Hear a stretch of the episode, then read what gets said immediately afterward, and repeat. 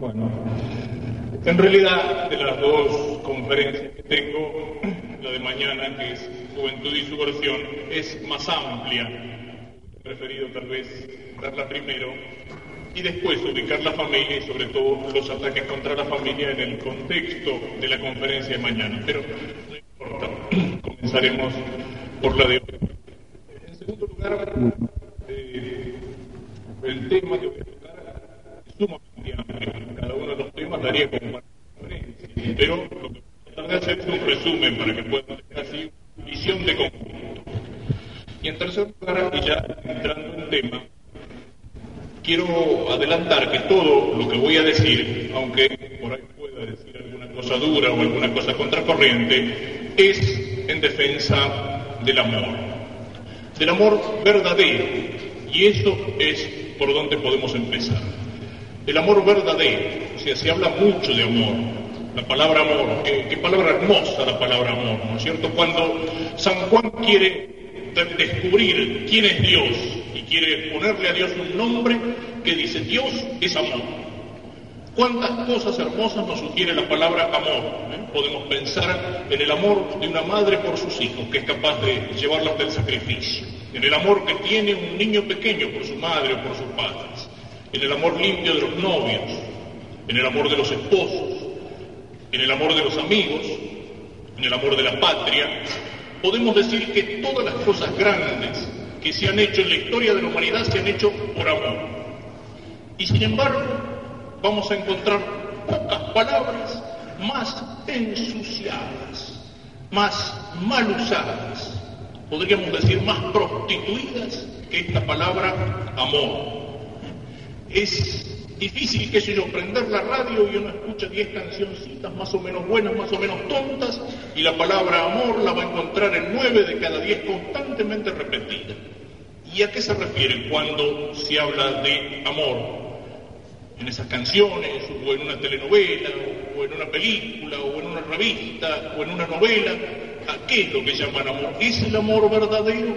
Es ese amor que indica cosas grandes y que es capaz de llevar a la gente a hacer cosas grandes en la historia? ¿O ese amor es una caricatura del amor verdadero? Aquel lema de los hippies en Europa. No hagamos la guerra, hagamos el amor. Cuando una guerra es justa se la hace por amor. Alguien lucha por aquello que ama, pero lo que ellos llaman hacer el amor, ¿qué es? Es exclusivamente el amor en su manifestación física. Es el amor como un encuentro no de dos personas, sino de dos cuerpos. Es el amor animalizado, es el amor ensuciado. No es el amor verdadero. El amor que se proclama con las palabras. El, que, el político que se asoma al balcón y le dice a la masa que ama al fuego. Amar con la lengua, qué fácil que es. Es un chico que le dice a su mamá, mamá, yo te quiero mucho, yo te quiero mucho bueno, andás un mandado, ah, no, dejate de molestar, ¿eh? es fácil amar con la lengua. ¿eh? El muchacho que le dice palabras lindas a la novia y después no la respeta. ¿eh? O el amigo que dice, yo soy amigo tuyo y podés contar conmigo para cualquier cosa, pero cuando lo precisamos al amigo, el amigo se borró. Qué fácil que es decir que amamos con las palabras. Cristo decía, no, no, no, no, no amáis con la lengua, no con las palabras, sino con obras y en verdad. No son los que me dicen Señor, Señor, los que entran en el reino de los cielos, sino el que hace la voluntad de mi Padre. ¿De qué manera se rebaja la palabra amor? A veces incluso lo encontramos en ambientes católicos, en ciertas cancioncitas que se cantan por ahí en las iglesias. El amor como algo dulzón, como algo sentimentalón. ¿eh? Sonríe, Dios te ama, nos amamos, nos damos la mano, caminamos juntos. Ese lenguaje pegajoso en el cual se expresa determinada espiritualidad unisex que encontramos en algunos ambientes católicos. Y eso, todo eso es el amor o sea, qué fácil que se utiliza esa palabra y qué poco que se la entiende y cómo se la ensucia. El amor es mucho más que eso. El amor no es solamente un sentimiento bonito. El amor no es un entusiasmo pasajero.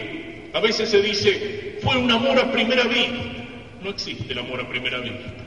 ¿Eh? Perdónenme la expresión, lo que existe es una calentura a primera vista. O en todo caso, existe una simpatía, existe una simpatía que puede ser el punto de partida para un amor verdadero. ¿eh? Ese primer encuentro, esa primera mirada, es una simpatía que puede ser el punto de partida que llega a un amor verdadero. Pero el amor a primera vista no existe. Eso es lo que nos presentan y precisamente por eso está en crisis la familia, es el amor a la norteamericana. Amor a la primera vista, a primera vista, casamiento al día siguiente y divorcio la semana próxima. ¿Eh? O sea, esa caricatura del amor que es tan común, que es tan frecuente en las películas. El amor es una cosa más sólida, más seria, más profunda. Por supuesto que el amor suele ir acompañado por el sentimiento, pero no es solamente el sentimiento. No pongamos nuestros amores fundamentales solamente sobre el sentimiento, porque el corazón del hombre es como una veleta que cambia con todos los vientos. Hoy estamos entusiasmados y después bastó una palabra que nos dijeron que nos siguió para cambiar el estado de ánimo, bastó una comida que nos cayó mal al hígado, bastó un cambio de viento para cambiar el estado de ánimo, para cambiar los sentimientos. El amor va unido al sentimiento, pero es algo mucho más profundo. Y el amor puede ir incluso en contra del sentimiento. Cuando una madre o un padre castigan a su hijo, muchas veces le duele más al padre o a la madre que al chico que recibe el castigo. Y sin embargo lo castigan ¿por qué? Porque lo aman. La Sagrada Escritura dice, odia a su hijo el padre que no lo castiga, y el que lo ama lo castiga para enderezar. Y eso nos lleva a lo que decía el viejo Aristóteles, ¿qué es el amor? ¿Qué es amar? No es solo un sentimiento pasajero, amar es querer el bien del otro. La madre castiga a su hijo aunque le duela porque quiere enderezarlo. Si la madre no lo castigara y lo dejara hacer todos sus gustos y todos sus caprichos, no lo amaría de veras, le estaría haciendo un daño.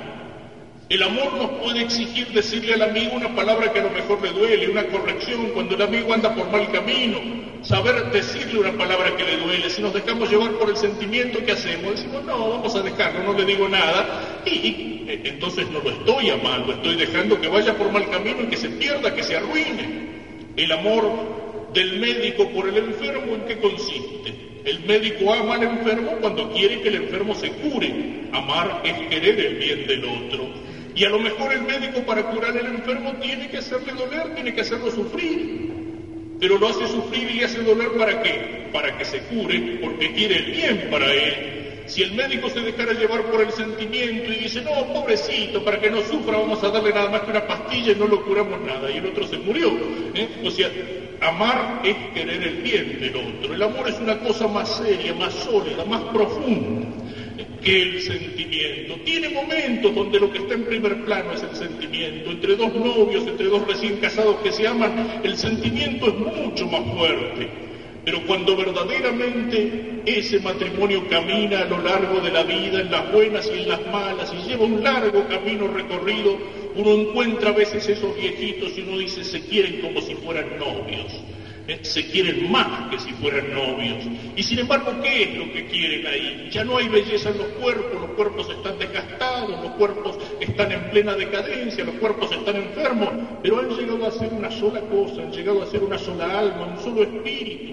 A través de momentos lindos y a través de momentos difíciles y de momentos de lucha, ese amor se ha ido cristalizando de tal manera que es frecuente, sobre todo en las personas así de mucha edad, que han vivido toda una vida juntos, que cuando murió uno al poco tiempo muere el otro y muere sin estar enfermo, porque de tal modo habían llegado a ser una sola cosa que no podía vivir el uno sin el otro.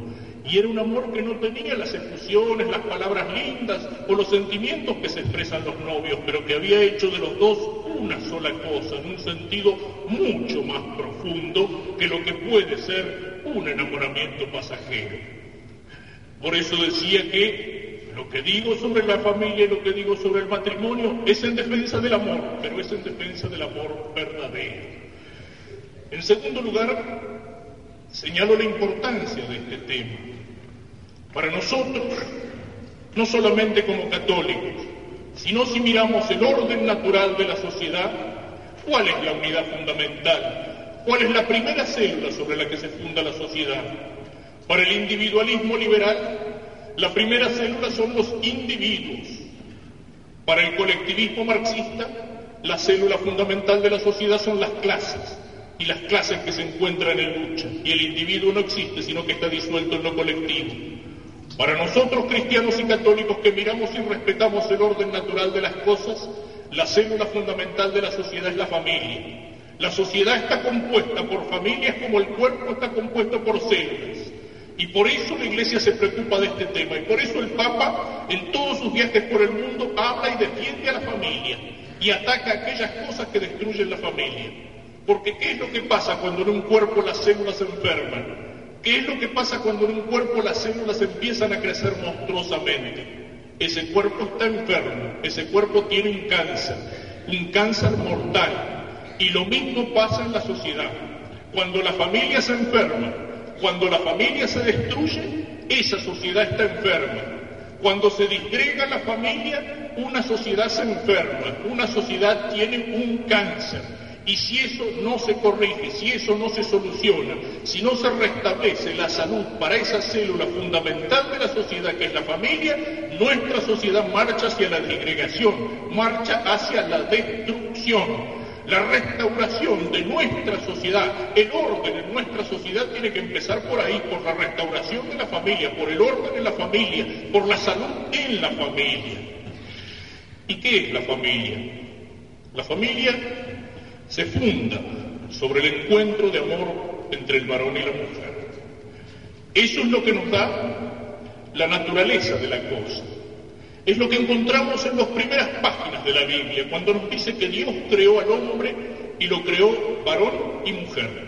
Y lo creó el uno para el otro, y los creó para que se amaran, y los creó para que se ayudaran y para que fueran fecundos, y para que llenaran la tierra.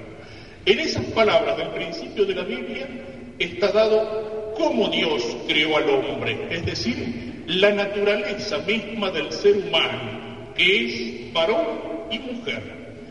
Vamos a pensar un poco en esto. Es el orden natural de la sociedad, es el orden natural de la familia. Dios los creó varón y mujer. Y, dice la escritura, Dios miró lo que había creado y vio que era muy bueno. Lo que Dios ha hecho, Dios lo hizo bueno. Dios quiso que el hombre fuera varón y mujer. Esa diferencia del hombre en varón y mujer es algo bueno, es algo querido por Dios. El sexo es algo bueno, es algo querido por Dios. El amor entre el hombre y la mujer es algo querido por Dios. El matrimonio y la familia es algo que Dios ha querido. Lo digo porque muchas veces cuando los curas hablamos de un tema de esto, hablamos del sexo, claro, y está el cura señalando el pecado, el pecado, el sexo es malo. No, el sexo no es malo, es algo creado por Dios. Y cuando se lo mira como algo malo, yo recuerdo hace algunos años estuve en Buenos Aires en un congreso del Consorcio de Médicos Católicos y al día siguiente el diario La Razón traía una noticia que decía, se reunieron los médicos católicos y condenaron la drogadicción, el sexo y el aborto. Yo decía, pero qué disparate, si hubieran condenado el sexo no serían médicos católicos, serían, ni sé si serían médicos, pero no, ciertamente no serían católicos. ¿Por qué? Porque el sexo es algo creado por Dios. Qué mal que está cuando a veces alguno hablando de estas cosas dice las partes malas del cuerpo. No hay partes malas en el cuerpo, porque todo el cuerpo humano es algo creado por Dios. Y cualquier órgano que hay en el cuerpo humano es algo que Dios puso allí, que Dios le dio una función. Las cosas que Dios hizo, Dios las hizo buenas. Eso sí, nosotros podemos ensuciar lo que Dios hizo limpio. Nosotros podemos mirar mal lo que Dios ha hecho bueno. Nosotros podemos manchar lo que Dios ha hecho bueno, pero las cosas que Dios hizo son todas buenas, aunque nosotros podamos usarla mal. ¿Qué sé yo? Podría poner un ejemplo. Recuerdo, hace algunos años estaba yo misionando en algún lugar de mi provincia Entre Ríos, una zona de monte en el centro de la provincia, y celebraba un domingo la misa en el patio de un boliche, ¿eh? un patio que daba hacia la calle, hacia el campo, bajo árboles, era un día de verano, y había mucha gente, incluso como dice Lugones, había hasta gauchos esquivos que escuchaban de a caballo. Y en la predicación me tocó hablar sobre las bodas de Cana, el primer milagro de Cristo, donde Cristo transforma el agua en vino.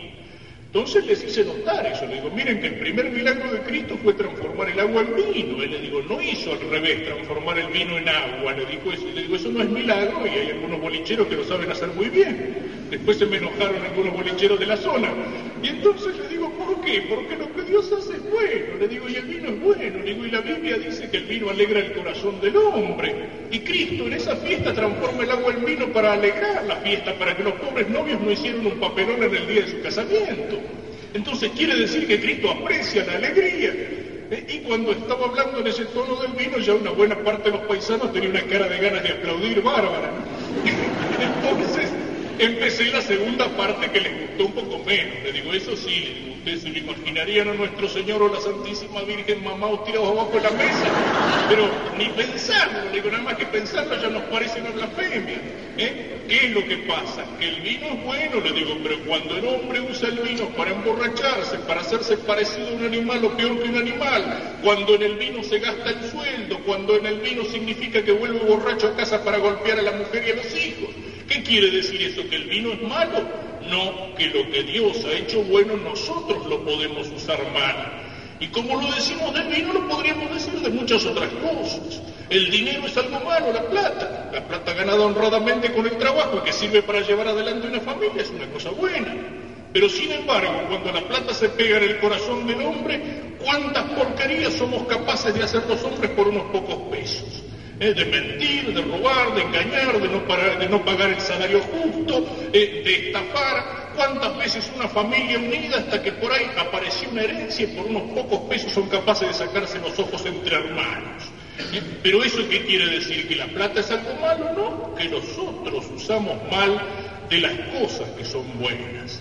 Y eso mismo es lo que puede pasar con el sexo, eso mismo es lo que puede pasar con el amor cuando el amor no es amor verdadero, sino que el amor es una caricatura, eso mismo es lo que puede pasar con esa relación entre el hombre y la mujer, que es algo bueno, que es algo querido por Dios, que como diremos después es algo incluso bendecido con un sacramento que es el sacramento del matrimonio.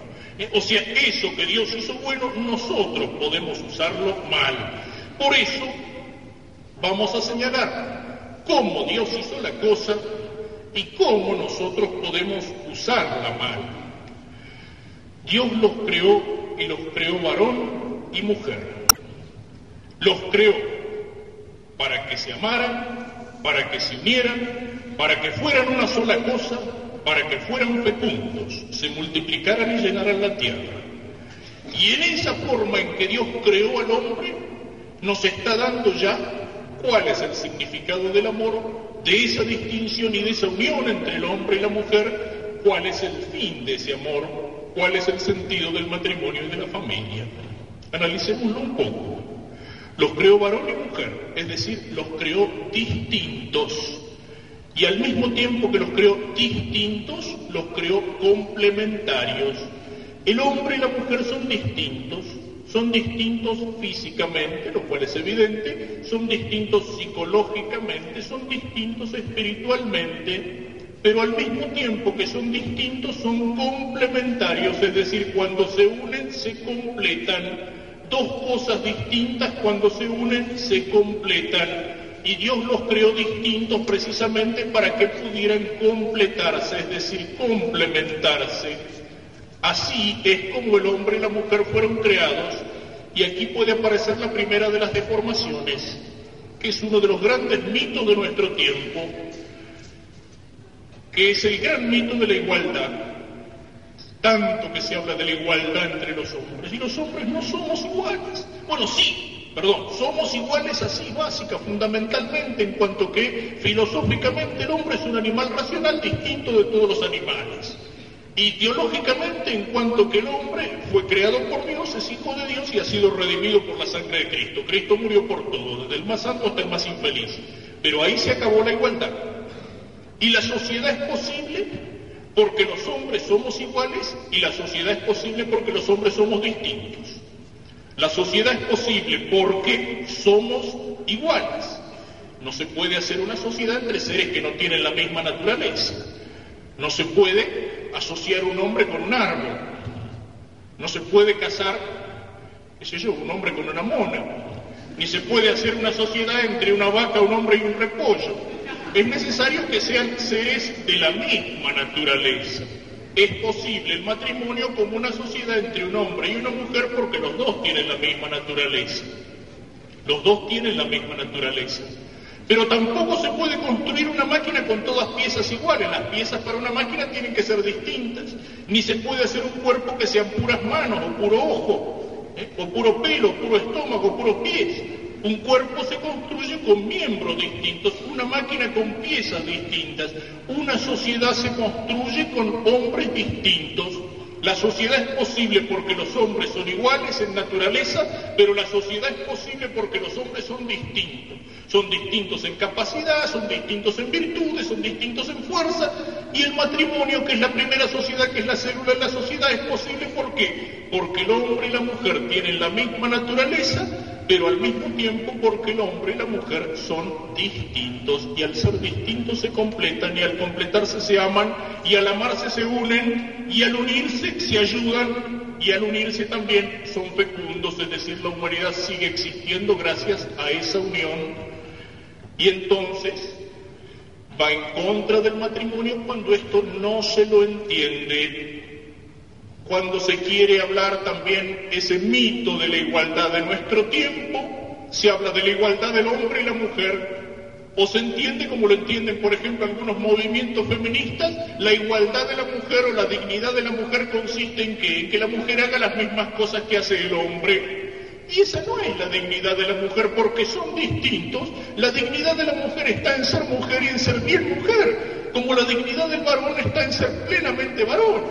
Y el varón no es más digno cuando se pone a imitar a las mujeres, cuando es un varón afeminado, cuando es un maricón. Eso no es una dignidad para el varón, como tampoco es una dignidad para la mujer hacer de la mujer una, especie de, copia del varón, una mujer, una, mujer masculina, una mujer machona.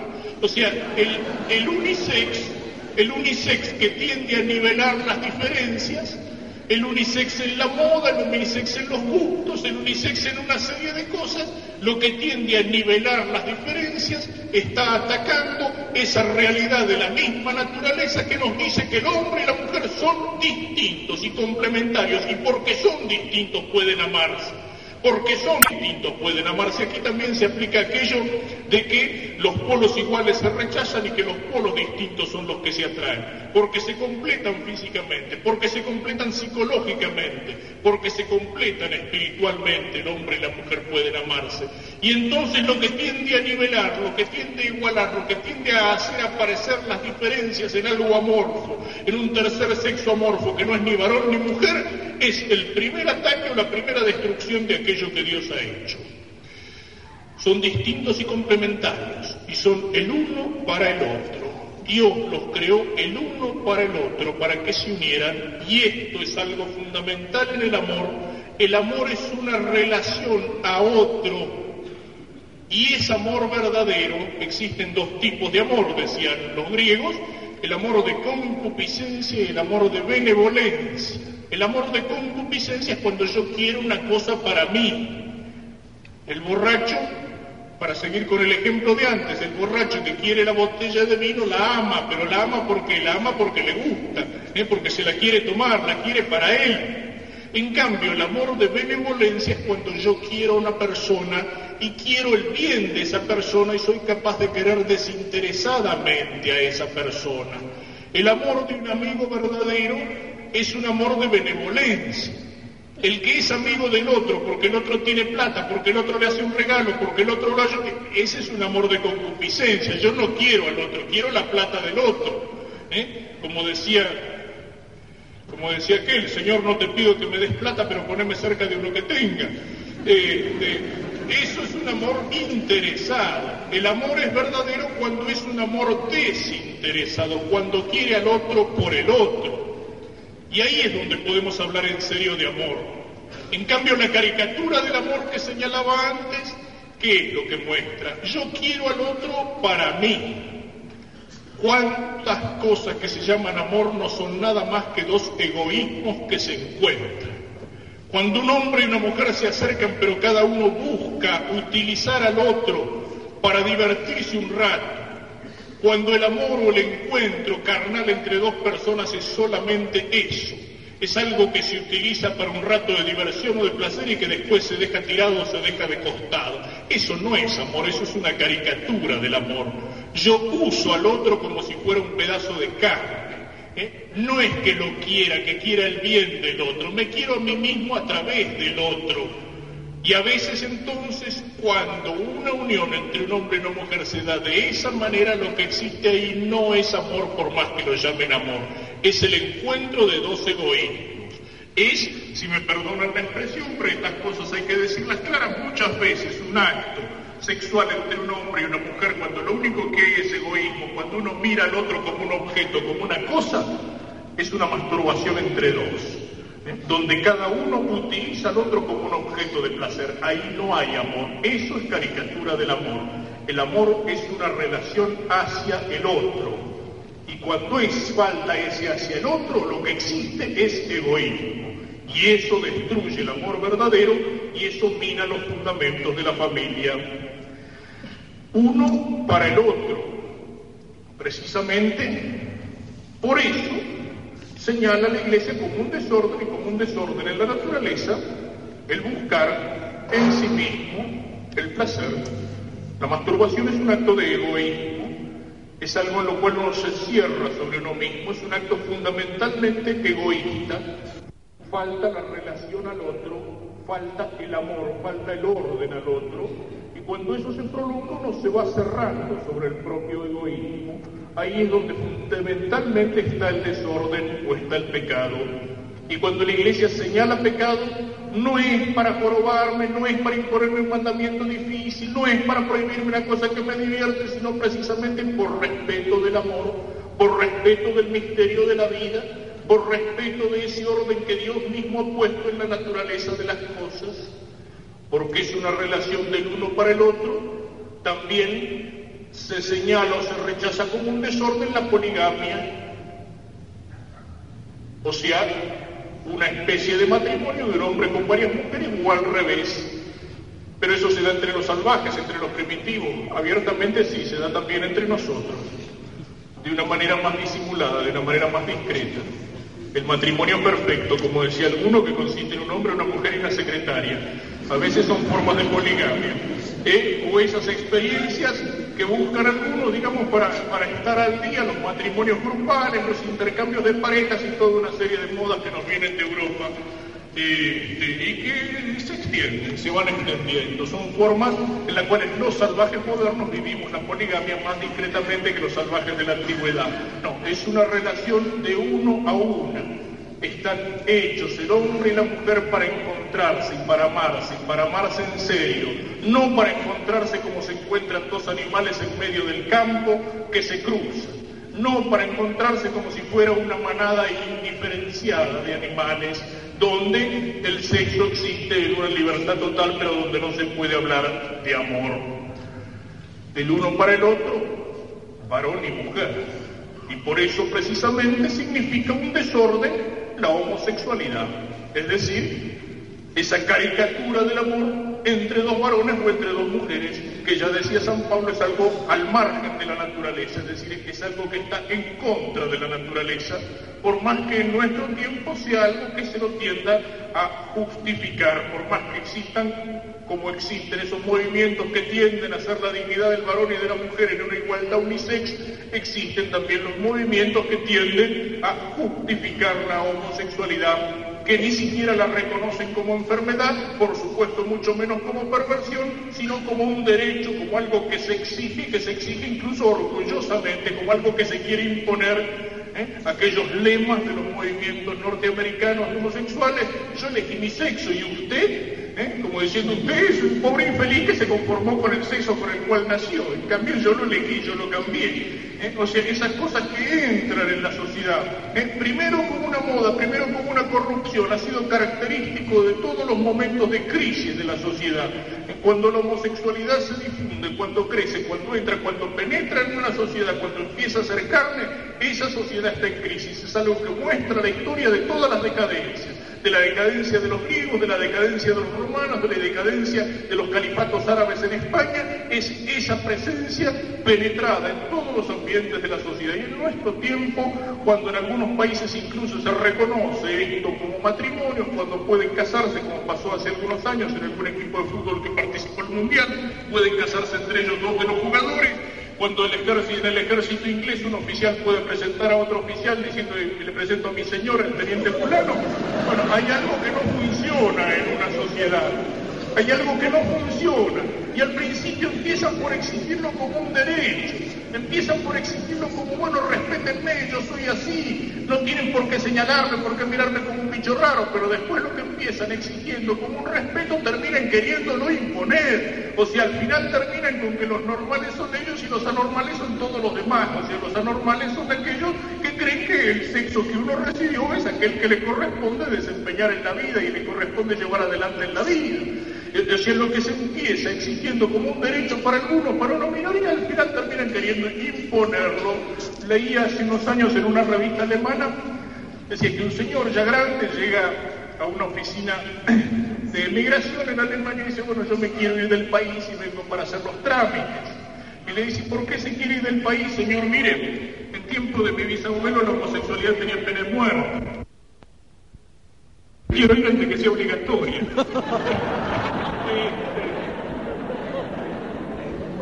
lo, digo, lo digo medio en broma, digamos, pero cuando en una sociedad empieza a extenderse esa mentalidad, lo indiferenciado, el querer justificar lo que es anormal, el querer considerar cualquier norma de orden moral como un tabú, como algo superado, como algo de otro tiempo, es porque esa sociedad está enferma, es porque esa sociedad no respeta aquello que Dios ha puesto en la naturaleza misma de la cosa. Y ahí no es amor verdadero el encuentro entre dos personas de distintos sexos. Incluso los que justifican esto y lo justifican con las excusas más absurdas. Recuerdo haber leído en un psicólogo decía, no, no existen dos sexos. Existen doscientos y pico de sexos, no recuerdo el número exacto, diferenciados en dos grupos principales. Y eso dicho en lenguaje científico, ¿a qué tendría? Es decir, bueno, entonces en esos dos grupos principales hay uno que es más más, otro que es más menos, otro que está más en el medio y otro que ya viene mezcladita la cosa, entonces eh, por ahí se justifica cualquier cosa. Pero incluso ese tipo de psicólogos conocen y saben que difícilmente una pareja homosexual cuando se llega al matrimonio difícilmente dura dura un año, dura dos años, después es algo que se deshace, después es algo que se destruye. Porque no hay amor verdadero, sino que hay una búsqueda de la satisfacción y eso dura poco. Al final cada uno se encierra en su egoísmo y empieza a buscar programas por otro lado y la pareja se destruye. Dios los creó varón y mujer, es decir, distintos, complementarios, uno para el otro. El amor es una relación desinteresada al otro, es lo contrario del egoísmo es no buscarme a mí mismo a través del otro, sino el ser generoso, el saber dar, saber dar desinteresadamente, saber dar incluso sacrificadamente, sin esperar respuesta. Y cuando uno no espera respuesta y da desinteresadamente, ahí es donde va a encontrar respuesta, ahí es donde va a encontrar también un amor desinteresado por la otra parte. Para el otro de distinto sexo. Y Dios los creó para que se amen, para que se ayuden y para que sean fecundos. Y en estas dos cosas que nos dice la Escritura, la naturaleza misma nos pone los dos fines principales del matrimonio. El amor y la ayuda mutua por un lado y la fecundidad por otro. Y son dos fines que van unidos, van íntimamente unidos. Nos dice el concilio que el amor y la ayuda entre los esposos miran hacia la procreación de los hijos con los cuales se ciñen como con una corona. Y son dos fines que cuando el hombre lo separa, de alguna manera está también destruyendo el amor y destruyendo la familia. El amor y la fecundidad. El amor encuentra su culminación en la fecundidad. Y hoy es algo que se lo rechaza. El amor encuentra su culminación en la fecundidad. En el amor hay dos que quieren ser una sola cosa. Hay dos que se quieren y que buscan unirse, que quieren ser una sola cosa, que quieren ser uno. El tú y el yo que busca unirse en el nosotros. Dos que quieren ser una sola cosa. Pero esa unión llega entre un hombre y una mujer que se aman hasta un cierto punto. Cuando es solamente unión de dos cuerpos, dos cuerpos por más juntos que estén, por más apretados que estén, no llegan a compenetrarse, por un principio que habrán estudiado en física acerca de la impenetrabilidad de los cuerpos, pero por más unidos que estén, siguen siendo dos, Cuando una unión en el amor no es solamente de dos cuerpos, sino también de dos almas, de alguna manera se llega a ser uno. Pero un hombre y una mujer llegan a ser verdaderamente uno cuando ese amor pleno, total, serio y responsable se hace uno en la fecundidad. En el hijo, el hombre y la mujer llegan a ser una sola cosa. En el hijo hay un 50% que ha aportado el padre y hay un 50% que ha aportado la madre y eso está unido de una manera indisoluble. La fecundidad, el hijo, es fruto del amor y en el hijo un padre y una madre han llegado a ser una sola cosa. Precisamente por eso esa unión de amor entre el hombre y la mujer se hace responsable en la fecundidad y en el hijo. Un hombre y una mujer pueden pelearse, pueden separarse, pueden romper una familia, pero no pueden cortar el hijo por la mitad y llevarse cada uno a la casa. La mitad. Aquello que aparece en una escena de la Biblia, ¿no es cierto? Aquellas dos mujeres que discutían acerca de cuál era el hijo, porque uno de los dos había muerto, dormían juntos. Y el sabio rey Salomón manda llamar a un soldado, le dice, saca la espada, corta al chico por la mitad y dale la, la mitad cada uno. Entonces, una toda contenta, sí, sí, que lo haga, y la otra protesta, no, más vale que se lo den a la otra. Y Salomón dice, esta es la madre. O sea, había reconocido lo que era ella, lo que era carne de su carne, sangre de su sangre en ese hijo. En fin, ya que conté algún cuento en mi pago, me acuerdo también que eso pasó con un comisario de un pueblito corriente al cual le vinieron dos mujeres con el mismo problema. Pero el comisario era, era leído y, y, sabía bien la Biblia. Dice, sí, sí, yo la voy a arreglar, vamos a ver de quién es el hijo. Dice, a ver, sargento, y se venga para acá, saca el machete, me parte el muriente por la mitad y entrega la mitad cada una. Y las dos mujeres que disputaban la maternidad se quedaron calladas las dos. y ninguna dice nada. Y el sargento dice, pero señor, dice, ¿cómo voy a hacer ese crimen, esa barbaridad? Dice, sargento, la mamá sos bueno,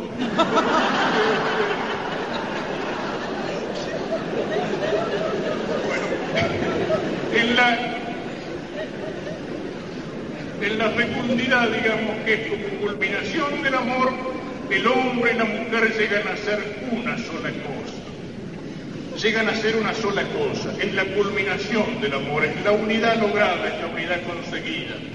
Por eso precisamente señalamos como un ataque contra la familia y como algo que tiende a la destrucción de la familia, cuando estos dos fines del matrimonio, el amor y la fecundidad, que están íntimamente unidos, aparecen como algo que se separa. Por una parte se pueden separar estos dos fines cuando se deja de costado el amor y se pone el acento en la fecundidad. Y por eso ya el Papa Pío XII, frente a los primeros experimentos de fecundación artificial o de fecundación in vitro, el Papa Pío XII señalaba diciendo, cuidado, esto es algo que va contra la naturaleza. Y uno puede decir, porque en estas cosas a veces más que con la razón juzgamos por el corazón, bueno, pero pobre familia que tiene una obturación de tronco, que tiene tal problema, ¿por qué no pueden tener un hijo si para eso se recurre a la fecundación artificial, al bebé probeta, a la fecundación in vitro? Porque ahí se ha separado artificialmente el amor de la fecundidad.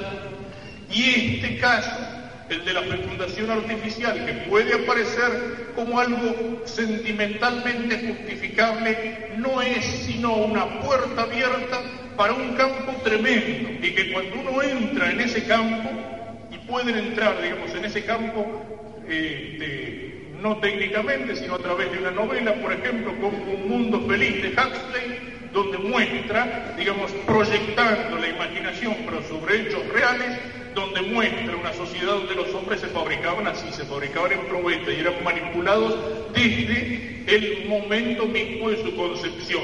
Todo lo que Huxley cuenta en su novela es pequeño al lado de lo que uno puede leer en el campo de la ingeniería genética, donde se empieza por esa fecundación artificial del óvulo, la fecundación in vitro, pero después viene que esa fecundación ya no es hetero, ya no es este, homóloga, es decir, entre los dos esposos, sino que es heteróloga, es decir, recurriendo al semen de un donante, y después aparecen los bancos de semen, y después aparecen los experimentos para lograr la fecundación clónica, es decir, una fecundación en el cual el padre es al mismo tiempo el padre o la madre, porque se fecunda el óvulo con una célula no sexual tomada de otra parte del cuerpo donde es la misma persona, padre o madre, la que aporta el juego completo de cromosomas. Y después aparecen los experimentos, y son experimentos que se realizan en algún lado para superar las barreras específicas, es decir, para conseguir una fecundación interespecífica. Esto que les digo está escrito en el libro tal Fleckler, Ética de del Control Genético, que tiene prólogo de un genetista norteamericano, premio Nobel, un tal Joshua Lederberg, y donde dice se puede llegar a superar, y estamos trabajando en eso, la barrera entre las especies, es decir, aquello que decía antes, no se puede casar un hombre con una mona o una mujer con un mono, estos genetistas norteamericanos trabajan para lograrlo, o sea, para lograr la fecundidad interespecífica. Y la ventaja que proponen, dicen que ahí podría salir una raza de homínidos que fueran utilizados para los trabajos inferiores en la sociedad. Es decir, producir una especie de híbrido de hombre y de animal. Y todo un amplio campo en este terreno, en el de la ingeniería genética, que, ya lo digo de veras, va más allá de las peores novelas de ciencia ficción y que si uno se mete a leer en ese terreno, y yo lo que he mencionado son tres o cuatro ejemplos tomados al azar, a uno se le ponen los pelos de punta y dice hacia qué humanidad estamos marchando. Y es precisamente una consecuencia de esa separación entre los dos fines del matrimonio, el amor y la fecundidad. Y lo mismo podemos decir cuando se deja de lado la fecundidad y se quiere justificar el matrimonio en un amor que no es fecundo. Este es un tema muy amplio, pero me limito a señalarlo. En nuestro tiempo existe un particular rechazo de la fecundidad. En nuestro tiempo es muy común que los novios o las novias se reúnan poco tiempo antes del matrimonio, no tanto para pensar en los hijos que un día van a tener, sino para pensar en cómo pueden hacer para evitarlos y en intercambiar recetas. Es cierto que en nuestro tiempo hay muchas dificultades de distinto tipo, que hay dificultades económicas, que hay un montón de problemas, pero también es cierto que hay un tremendo egoísmo, que hay un profundo egoísmo. En nuestro tiempo se habla de que el hombre tiene que colaborar con Dios en la obra de la creación y que tiene que transformar el mundo, lo cual es cierto y es el sentido sobrenatural del trabajo del hombre, pero al mismo tiempo que se habla de que el hombre tiene que colaborar con Dios creador para hacer un mundo mejor, se rechaza la colaboración con Dios creador cuando en el plano natural pueden un hombre y una mujer colaborar más íntimamente con Dios creador que cuando están colaborando con Él para la transmisión, para la generación de una nueva vida. No existe otra colaboración más íntima con Dios creador que esa colaboración. Es cierto que hay mucho egoísmo, es cierto que hay un cerrarse la fecundidad y hacerlo por cualquier medio y por cualquier método, incluso llegando hasta el crimen.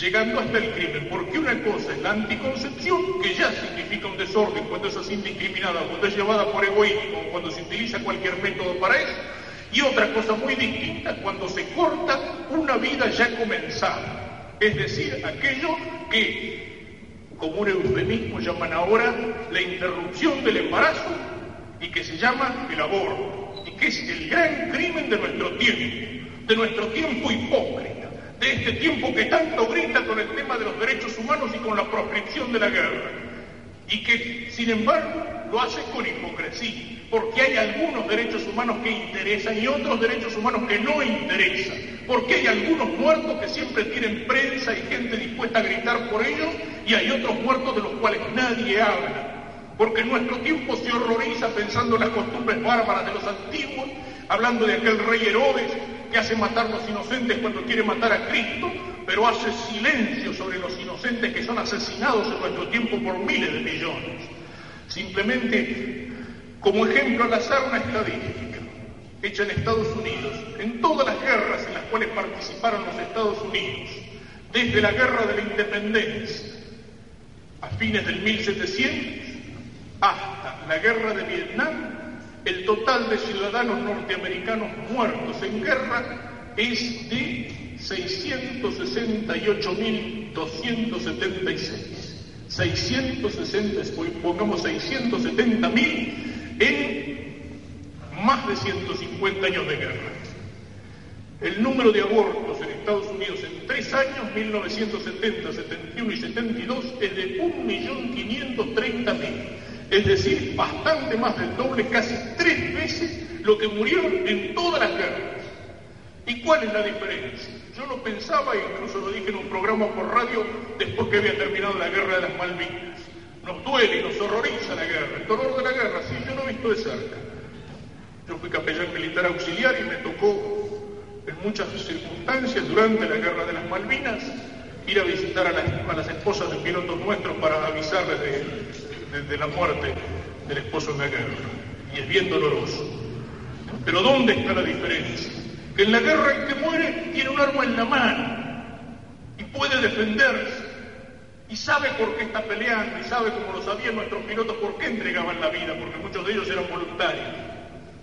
En cambio aquí no, se mata a un inocente que no se puede defender. Y en la guerra la madre sufre por el hijo que está lejos, y la madre reza y la madre llora por el hijo que está lejos. En cambio, en el aborto la madre se transforma en asesina de su propio hijo. Y en la guerra un médico es capaz de sacrificarse y de arriesgar la vida para curar un herido bajo el fuego enemigo. En cambio, en el aborto el médico, violando el juramento que ha hecho de defender la vida desde el primer momento de su concepción, se transforma en cómplice y en ejecutor principal de un asesinato. Y eso, un asesinato, es un crimen, y eso es algo que hay que decirlo con todas las letras. También Existen esas manifestaciones proabortistas en Europa o en Estados Unidos, el cartel que dice mi cuerpo es mío. ¿Eh? La mujer lleva el cartel que dice mi cuerpo es mío, como diciendo yo con mi cuerpo hago lo que quiero. Primero que no, tampoco debería ser así, pero en segundo lugar, el niño no es una parte del cuerpo de la madre y un aborto no es como cortarse las uñas, como cortarse el pelo, como hacerse una operación de apéndice. Desde el primer momento de la concepción es decir, cuando un óvulo femenino fecundado por un espermatozoide, desde el primer momento en que empieza a vivir el niño como una célula pequeñita que habría que mirarla con microscopio, allí hay un ser que ya no es más el padre ni la madre. Hay un ser que tiene aquello que, que es un descubrimiento de no muchos años atrás, aquello que se llama el código genético y que es el código que está dado por la combinación de los ácidos ribonucleico y desoxirribonucleico y que ya existe desde el primer momento de la fecundación. ¿Y qué quiere decir ese código genético? Que ese nuevo ser ya está allí totalmente programado. En ese ser unicelular o, o bicelular, en ese óvulo fecundado, en ese cigoto, ya está allí todo lo que va a ser el ser que se va a ir desarrollando. Está el color de los ojos, el color del pelo, están las características físicas y las características psíquicas que ese niño hereda de sus padres, de los dos y desde el primer momento en que empieza a circular la sangre en un ser que se está gestando, puede ser que el grupo sanguíneo sea distinto del grupo sanguíneo de la madre. Y sin embargo no hay ahí rechazo. Ya es un ser distinto, no es una parte del cuerpo de la madre, no es un montón de células, es una vida que ha nacido, es una vida que se está generando. El año pasado, el Congreso norteamericano formó una comisión de sabios, formada por cinco sabios de fama internacional, recuerdo entre ellos el profesor Lejeune, un genetista francés que es el descubridor del cromosoma X21, el que produce el síndrome de Down, el bobolismo, si una figura de primer orden en la ciencia mundial. Cinco sabios, el Congreso norteamericano les preguntó, desde qué momento empieza la vida humana, desde qué momento se puede hablar de que hay vida humana. Se reunieron de distintas partes del mundo estos cinco científicos, analizaron, estudiaron el tema y unánimemente contestaron, la vida humana es vida humana desde el primer momento de la concepción. Y esa vida se la rechaza, esa vida se la corta por métodos que a veces se confunden incluso con los anticonceptivos, como son los, el DIU, el dispositivo intrauterino conocido como espiral, y que no es anticonceptivo porque no impide la fecundación del óvulo, sino que hace que un óvulo fecundado no puede implantarse en el útero, en el endometrio, sino que sea expulsado, es decir, está provocando un microaborto porque la fecundación ya existió. El espiral o dispositivo intrauterino, hay que decirlo claro, es abortivo pero esos son los muertos por los cuales nadie protesta, ni la Amnesia Internacional, ni las comisiones de derechos humanos, ni los tribunales de las Naciones Unidas, ni la prensa. No protestan, no hablan de esos millones que son asesinados. Para mencionar una estadística argentina, el año pasado en el hospital Rojo de Buenos Aires, que es un hospital de cancerología, sobre un grupo de mujeres que habían llegado al momento de la menopausia, es decir, que habían terminado su ciclo fértil. Se hizo una estadística. Cada una de esas mujeres, entre esas mujeres el promedio era que cada dos hijos había uno que abortos. O sea que de cada tres embarazos, un poco más de un aborto. Si esa estadística se puede repetir en otros lugares de la Argentina, cada tres vidas, por lo menos una es cortada desde antes de su nacimiento. Es algo que hay que señalar, ya va a aparecer este tema entre nosotros, ya será una de las consecuencias de la normalización. ¿Por qué se callan sobre eso? ¿Por qué cuando se pregunta y se ha preguntado públicamente y se ha preguntado con miles de firmas, la mayor parte de los políticos evitan hablar sobre estos temas? Como si no tuvieran importancia. Se les pregunta sobre el divorcio, bueno, no nos vamos a pelear por eso, no vamos a dividir a los argentinos por eso. Se les pregunta sobre el aborto, bueno, eso no tiene importancia, yo qué sé, eso está en la conciencia de cada uno. En las plataformas hablan sobre cualquier cosa, pero no se habla sobre la familia. Y si hablan, hablan con ambigüedad. No me refiero a ninguno en concreto, me referiría a todos o casi todos, pero es lamentable. O sea, no se habla con claridad, que lo digan. Algunos han tenido el valor de decirlo. Sí, nosotros estamos por el divorcio, estamos por el aborto. Bueno, lo dice. Un católico sabe que atenerse. Pero la mayor parte no hablan y cuando les preguntan dan una serie de vueltas, contestan con ambigüedad, se escapan. No se es claro eso, no se quiere hablar de eso, no se quieren decir las cosas con claridad. Son los dos fines del matrimonio, entonces, y dos fines que van íntimamente unidos, el amor y la fecundidad. Y cuando entra una mentalidad de antinatalidad, de rechazo de los hijos, de mirar al hijo como un problema, de mirar al hijo solo como algo que hay que evitar, y cuando entra la pérdida por el respeto de la vida hasta el momento de asesinar al hijo en el vientre de su madre, una sociedad está enferma, está gravemente enferma. ¿Saben qué es lo que viene después del aborto? Es decir, cuando se empieza cortando la vida en su origen, después de eso viene la eutanasia. Eso es algo que ya corre, que está corriendo cada vez más en Europa. Es decir, la eliminación de los ancianos, la eliminación de los viejos, la eliminación del que se encuentra enfermo.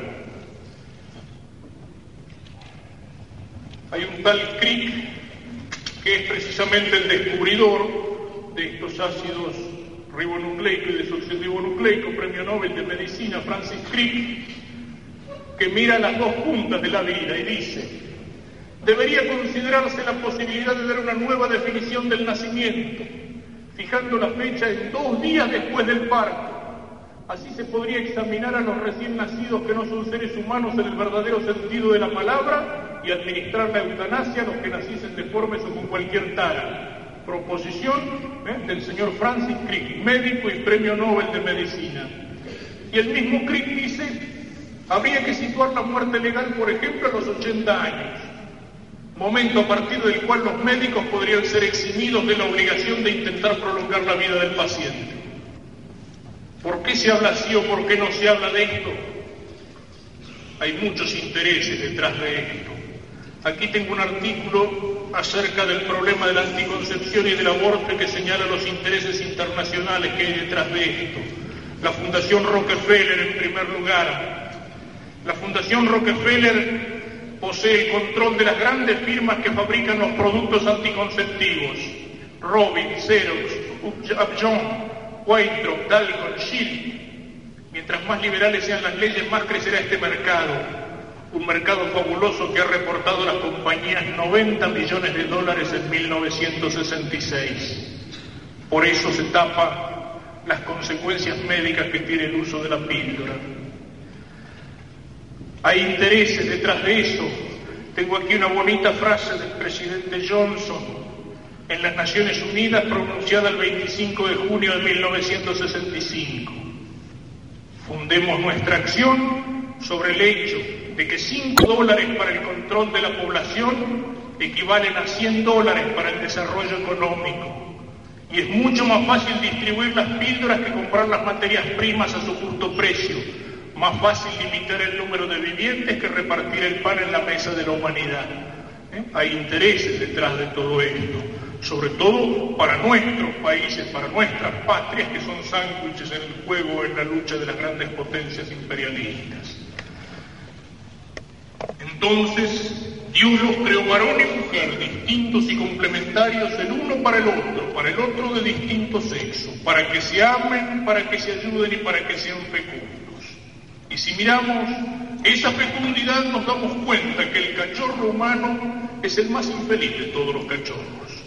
Mientras los pájaros, mientras los cachorros del animal a los pocos días pueden defenderse solo, el cachorro humano necesita del padre y de la madre no solamente durante unos días, sino durante muchos años. Y no solamente para comer y para estar sano y para vestirse y para crecer, sino que lo necesita para la educación, lo necesita para crecer culturalmente, para aprender a hablar, para recibir la primera educación en su conducta en lo que va a ser el día de mañana. Y eso es irreemplazable.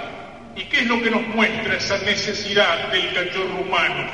Precisamente que esa unión de amor entre el hombre y la mujer no puede ser una unión pasajera, es una unión que es responsable, es una unión que es fecunda, es una unión que es responsable en los hijos, es una unión que es estable.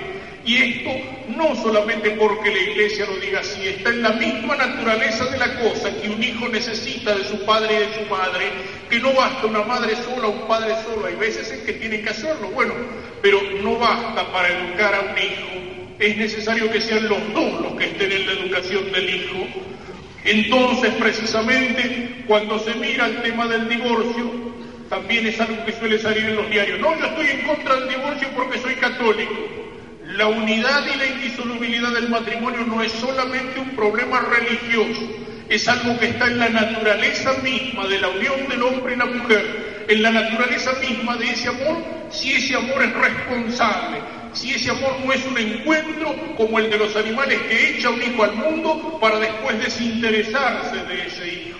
Ese es el aspecto que no se muestra del divorcio. Se habla del problema de los esposos, pero no se habla del problema de los hijos.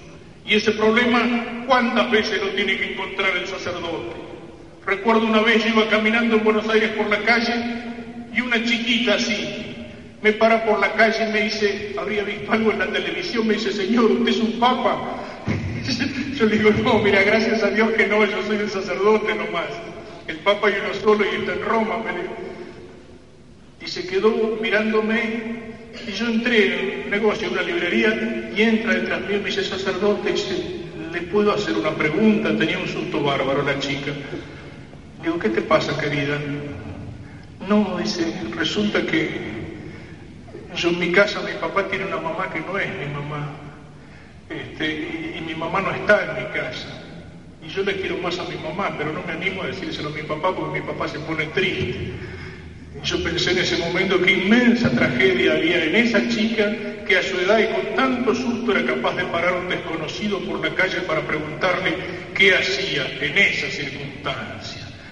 O sea, esa fecundidad tiene que ser una fecundidad responsable responsable.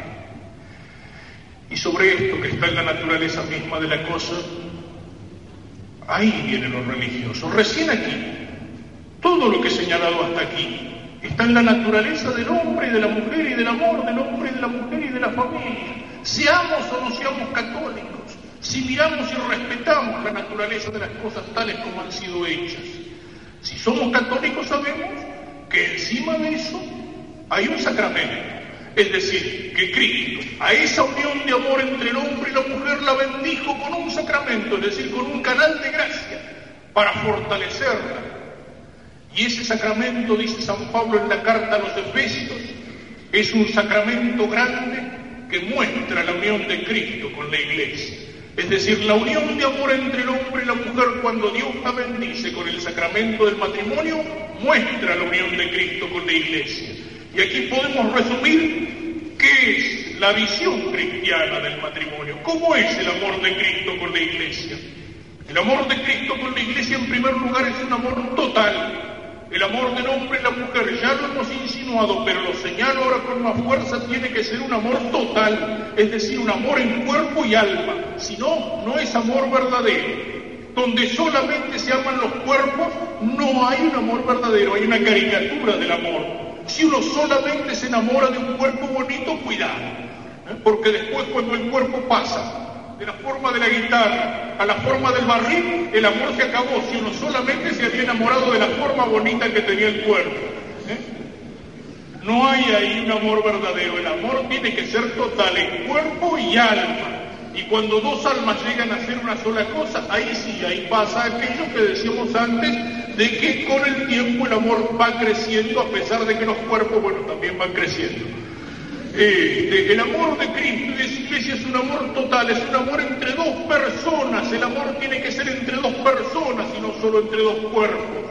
El amor de Cristo y de su iglesia es un amor definitivo, esa unión entre el hombre y la mujer que se hace responsable en los hijos y por eso no es un encuentro pasajero, sino que es un encuentro definitivo de una vez para siempre. El sacramento la bendice y la refuerza.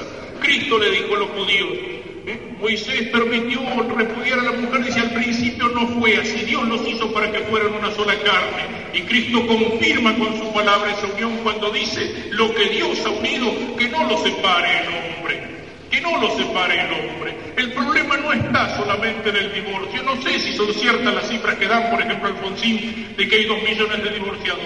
No sé, pero puede ser, son muchos. Ciertamente los matrimonios se destruyen, ciertamente la familia está en crisis entre nosotros. Pero el problema no está en poner la cosa en el divorcio. El divorcio es abrir una puerta.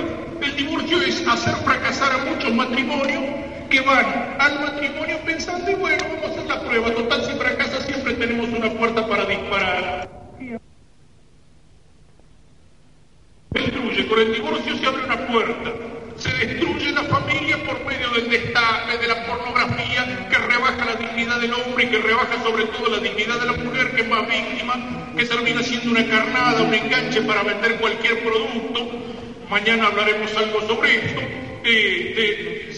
primero se ensucia el sexo, se ensucia el amor, se rebaja. ¿eh? y después, claro, la solución es el divorcio es un amor que no traiciona. Esta es otra de las cualidades del matrimonio cristiano. El matrimonio cristiano tiene que ser un amor fiel. Recuerdo que precisamente en alguna de mis capellanías militares me contaba un capitán de Fuerza Aérea la discusión que había tenido con un oficial superior. Estaban un día en la mesa y este hombre lo tenían, lo ubicaban bien como católico y que invitaba gente a retiros y no sé qué, a pesar de que había sido bastante vago antes del primer retiro que hizo y bastante aventurero. Y un oficial superior, hablando en la mesa, lo mira este de reojo y dice, sí, dice, porque al oficial que no le gustan las mujeres es un sarnoso. Y me decía el capitán, yo me seguro, como diciendo, la cosa no viene para mí. Pero el otro la repitió dos y la repitió tres veces. Y entonces me decía el capitán, bueno, yo tuve que tomar la cosa porque ya era demasiado evidente. Disculpe, señor, dice, pero yo no estoy de acuerdo. ¿Con qué capitán? Le dice el irónico, no estoy de acuerdo con lo que usted está diciendo, de que, de oficial que no le gustan las mujeres es, un sarnoso. Dice, para mí, dice, o es un maricón o es un mentiroso. Dice, ahora eso sí, dice, yo soy casado, dice, me gustan muchas otras que no son mi señora, pero yo soy fiel y me la aguanto, y no se crea que es fácil. Dice, pero eso es ser hombre. Y el otro se quedó sin saber qué decir. Para Pior yo tenía el día siguiente para los oficiales una charla parecida a esta, comienzo de una serie de tres charlas para ese grupo de oficiales. Yo no sabía nada oficialmente, de modo que toqué el tema y revolví bastante. El oficial superior que había hecho la broma no apareció más en ninguna de las otras charlas. Entonces tenía un sentido de fidelidad. La unión de amor de Cristo con la iglesia es total, definitiva, fiel y sacrificada. Cristo se une con la iglesia en el sacrificio de la cruz. Y eso es algo que está presente en la vida del cristiano y es algo que está presente en el matrimonio cristiano. No hay vida cristiana sin cruz. Y yo diría más, no hay vida humana sin cruz. Y a veces la tentación de este tiempo es querer hacer un cristianismo fácil, un cristianismo sin lucha, sin esfuerzo, un cristianismo aguado un cristianismo en el cual se ponen entre paréntesis algunas verdades de la fe y se ponen entre paréntesis dos o tres mandamientos que nos resultan más difíciles. Y no solo eso en el cristianismo. La vida fácil, la vida cómoda, la vida acostumbrada a la diversión, al placer, a la falta de esfuerzo.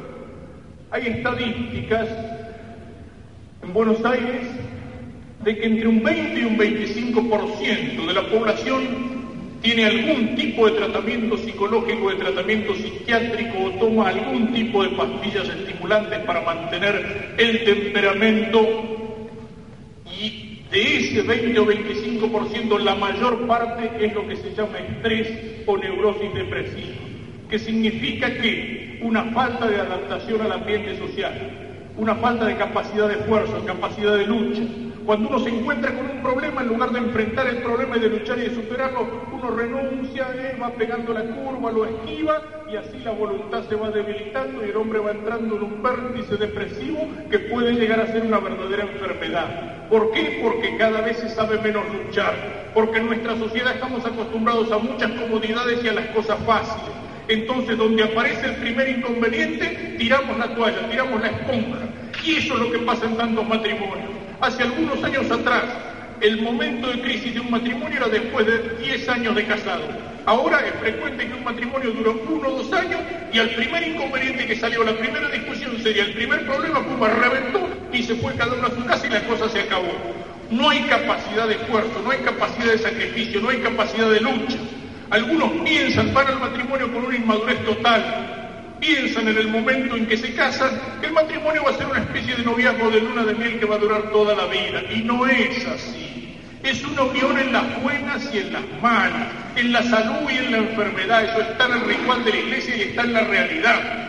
Y un amor se hace firme cuando es así, cuando es en las buenas y en las malas cuando dos hombres, cuando un hombre y una mujer marchan juntos en los momentos de alegría y cuando marchan juntos en los momentos difíciles, cuando saben perdonar, cuando saben superar una dificultad, cuando sabe cada uno comprender al otro, cuando saben reconciliarse y volverse a encontrar, así se forja un amor, así se forja una amistad verdadera, en la lucha, en la dificultad, en el esfuerzo, en la cruz. Si queremos todo fácil, todo regalado, somos incapaces de enfrentar la vida, somos incapaces de enfrentar la lucha, somos incapaces como cristianos de cargar la cruz. Y esa unión en Cristo es fecunda, no solo con esa fecundidad material de la que hablábamos, sino que en un matrimonio cristiano no solamente hay hijos para la familia, ciudadanos para la patria, sino hijos para Dios. Hay una semilla de vida divina que esa familia tiene que cuidar y tiene que hacer crecer. En un matrimonio cristiano no solamente importa que el hijo no le falte qué comer, no le falte con qué vestirse, no le falte una carrera, sino se preocupan de que ese hijo nazca y crezca como un cristiano con la palabra y sobre todo con el ejemplo de los padres, porque los mis niños miran lo que se les dice, pero sobre todo miran el ejemplo, miran la conducta, miran aquello que los padres hacen. Y esto nos puede llevar a concluir señalando que la familia cristiana tiene que estar fundada no sobre la arena movediza de las pasiones y de los sentimientos que van y que vienen y que cambian, sino que tiene que estar fundada sobre la roca que es Cristo. Tenemos que pensar que cuando una parejita de novios cristianos viene delante del altar en la iglesia para pedir la bendición de Dios sobre la familia que nace, los que se comprometen no son dos, son tres, y no como el matrimonio postizo que decíamos antes. Son dos aquí en la tierra y uno en el cielo. Son los esposos nuevos, los novios, los que se comprometen para ser fieles, para amarse, para ser fecundos, para seguir juntos adelante, cueste lo que cueste, pero también Cristo desde el cielo se compromete con ellos. ¿Y se compromete para qué? El sacramento es un canal de gracia. Y Cristo en el matrimonio se compromete a darles en cada momento las gracias que esos esposos van a precisar para ser fieles a esa palabra que se dieron aquí delante del altar. Eso es lo que tienen que recordar los novios y los esposos cristianos. Que si ellos son fieles y que si esa fidelidad se la recuerdan a Cristo, y recordándole el sacramento del matrimonio le piden las gracias para esa fidelidad, para ese amor, para esa familia, Cristo no les va a fallar. Cristo no les va a fallar. Cristo los va a bendecir en los momentos buenos y en los momentos de alegría y Cristo le va a dar la fuerza que ellos necesitan en los momentos de dificultad. Pero eso hay que recordarlo desde el principio. Eso es recordarlo desde el primer momento del matrimonio para no tener que recurrir cuando ya es demasiado tarde, cuando ya las cosas se han dejado correr, cuando ya el amor ha muerto, eh, cuando ya uno se ha metido en una situación sin salida, entonces si viene, uy, ¿qué hago? Viene la situación en que me encuentro. No, esas cosas hay que mirarlas desde el primer momento. Y entonces, si tenemos en cuenta ese orden natural que señalábamos al principio y la bendición de la gracia de Cristo sobre eso, tenemos lo que es para nosotros como cristianos fortalecer, sanar y restaurar esa familia que es la célula fundamental de la sociedad y que cuando se enferma y se disgrega es un signo de una sociedad en disgregación, de una sociedad cancerosa. Y que cuando es fuerte o recupera la fuerza y la salud, es signo de que esa sociedad está empezando a recuperar su salud.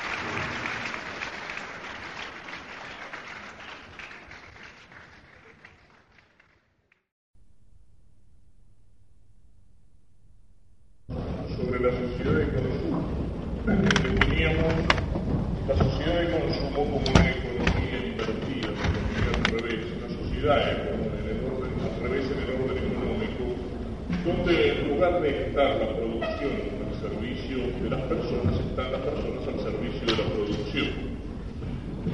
Esto, decíamos, crea un problema de desequilibrio económico que se remedia de qué manera? A través de la publicidad. Decíamos que la publicidad tiene como fin el crear necesidades donde no. Es decir, para que se consuma aquello que se produce innecesariamente, hay que convencer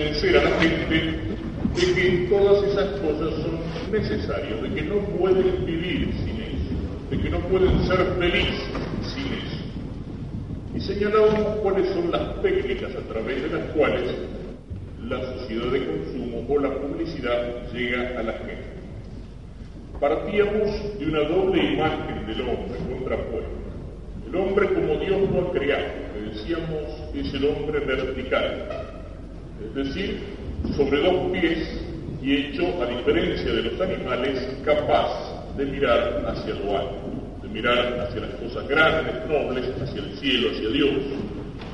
Y en ese hombre veíamos una jerarquía. Decíamos que el cuerpo del hombre tiene que ser como un reflejo de su alma Arriba de todo está la inteligencia, luego la voluntad y luego las pasiones, los sentimientos, los también son parte del ser humano. Pero cuando el ser humano como Dios ha creado vertical, la inteligencia es la que ilumina el camino, la voluntad es la que lo sigue y las pasiones y los instintos son gobernados, dominados. No los matamos, gobernamos, dominamos y sirven para entusiasmarnos por todo lo que es bueno, por todo lo que es noble, por todo lo que es grande. En cambio, decíamos, el hombre que es producto de esta sociedad de consumo y del pecado es el hombre invertido. Es decir, el ser humano ha sido puesto patas arriba. Lo que está por arriba de todo son las pasiones, los instintos, los sentimientos. Luego la voluntad debilitada viene a satisfacer los caprichos de esas pasiones y por último, la pobre inteligencia decíamos que busca justificar. Todo lo que a mí me gusta está bien. ¿Con qué facilidad mentimos? No solamente a nosotros, sino que nos engañamos a nosotros mismos cuando una cosa no. Decíamos, terminando este resumen, que la técnica que utiliza la publicidad para Dominar a este hombre invertido parte precisamente de ahí. La mayor parte de la gente no piensa sino que sí. Por tanto, la publicidad tiene que dirigirse para imponernos productos no a la inteligencia, para explicarnos por qué tenemos que comprarlos, por qué son buenos, qué cualidades tienen, sino que se tiene que dirigir a las pasiones, a los instintos. Y lo hace con técnicas disfrazadas, ocultas. con la técnica de Pavlov que nos hace asociar una marca, un producto, con una imagen de éxito, con una imagen de triunfo en la vida, con una imagen de ejecutivo, con una imagen de sensualidad, con una imagen de belleza, con una imagen de amor, con una imagen de vida fácil. Y por otra parte, la otra técnica es la de Freud, que es descubrir cuáles son los motivos no conscientes que tenemos para comprar una cosa, sino los motivos inconscientes.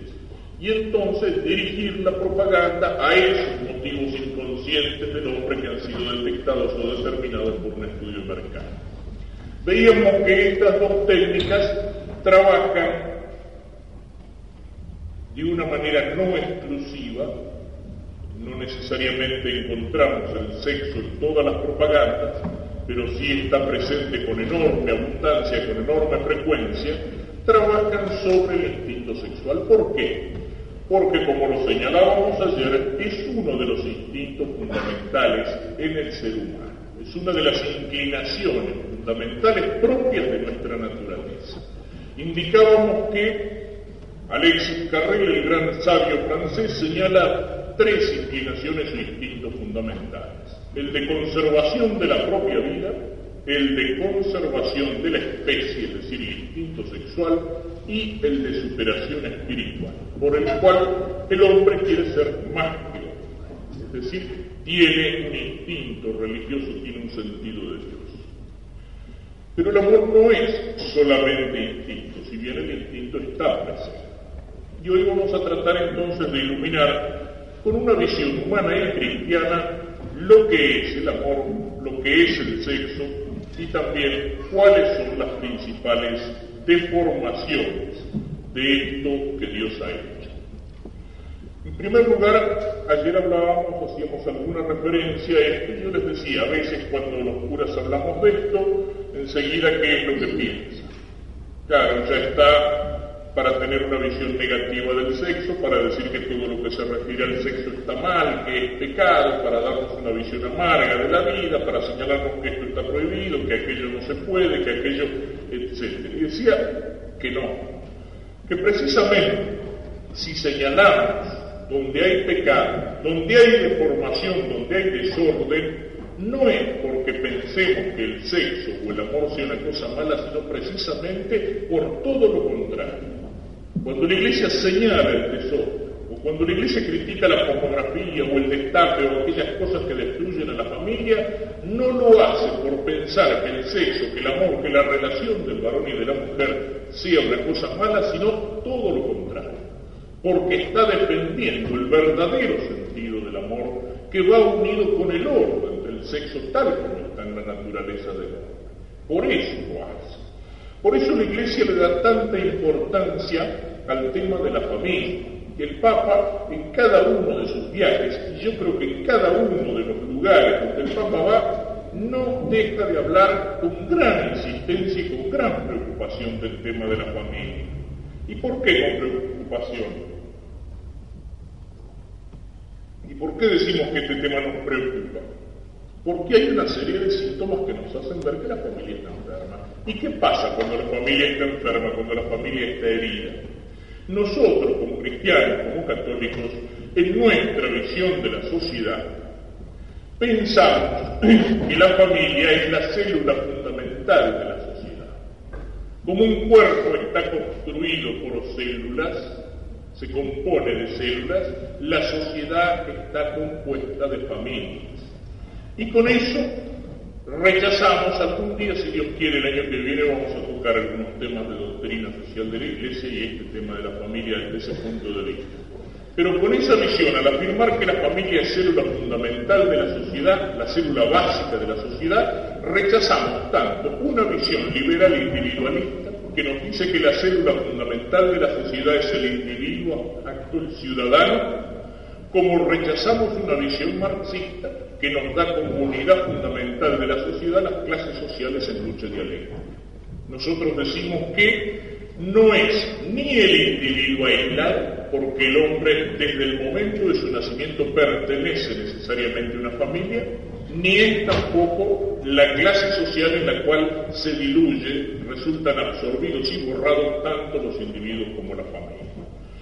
Y entonces el hecho de que la familia está enferma, de que haya familias que se destruyen, de que haya familias que se disgregan, de que haya elementos a través de los medios de difusión que destruyen y que ensucian y que basurean el amor, el respeto, la dignidad, el sentido del cuerpo en el hombre y en el de la mujer transformados, encarnadas en anzuelos publicitarios, el hecho de que se busquen enfrentamientos generacionales entre hijos que no se consideran más comprendidos por sus padres padres que no se consideran más comprendidos por sus hijos, el hecho de que se introduzca la división en la familia, etcétera, etcétera, ¿qué pasa? ¿Qué pasa en un cuerpo cuando las células están enfermas?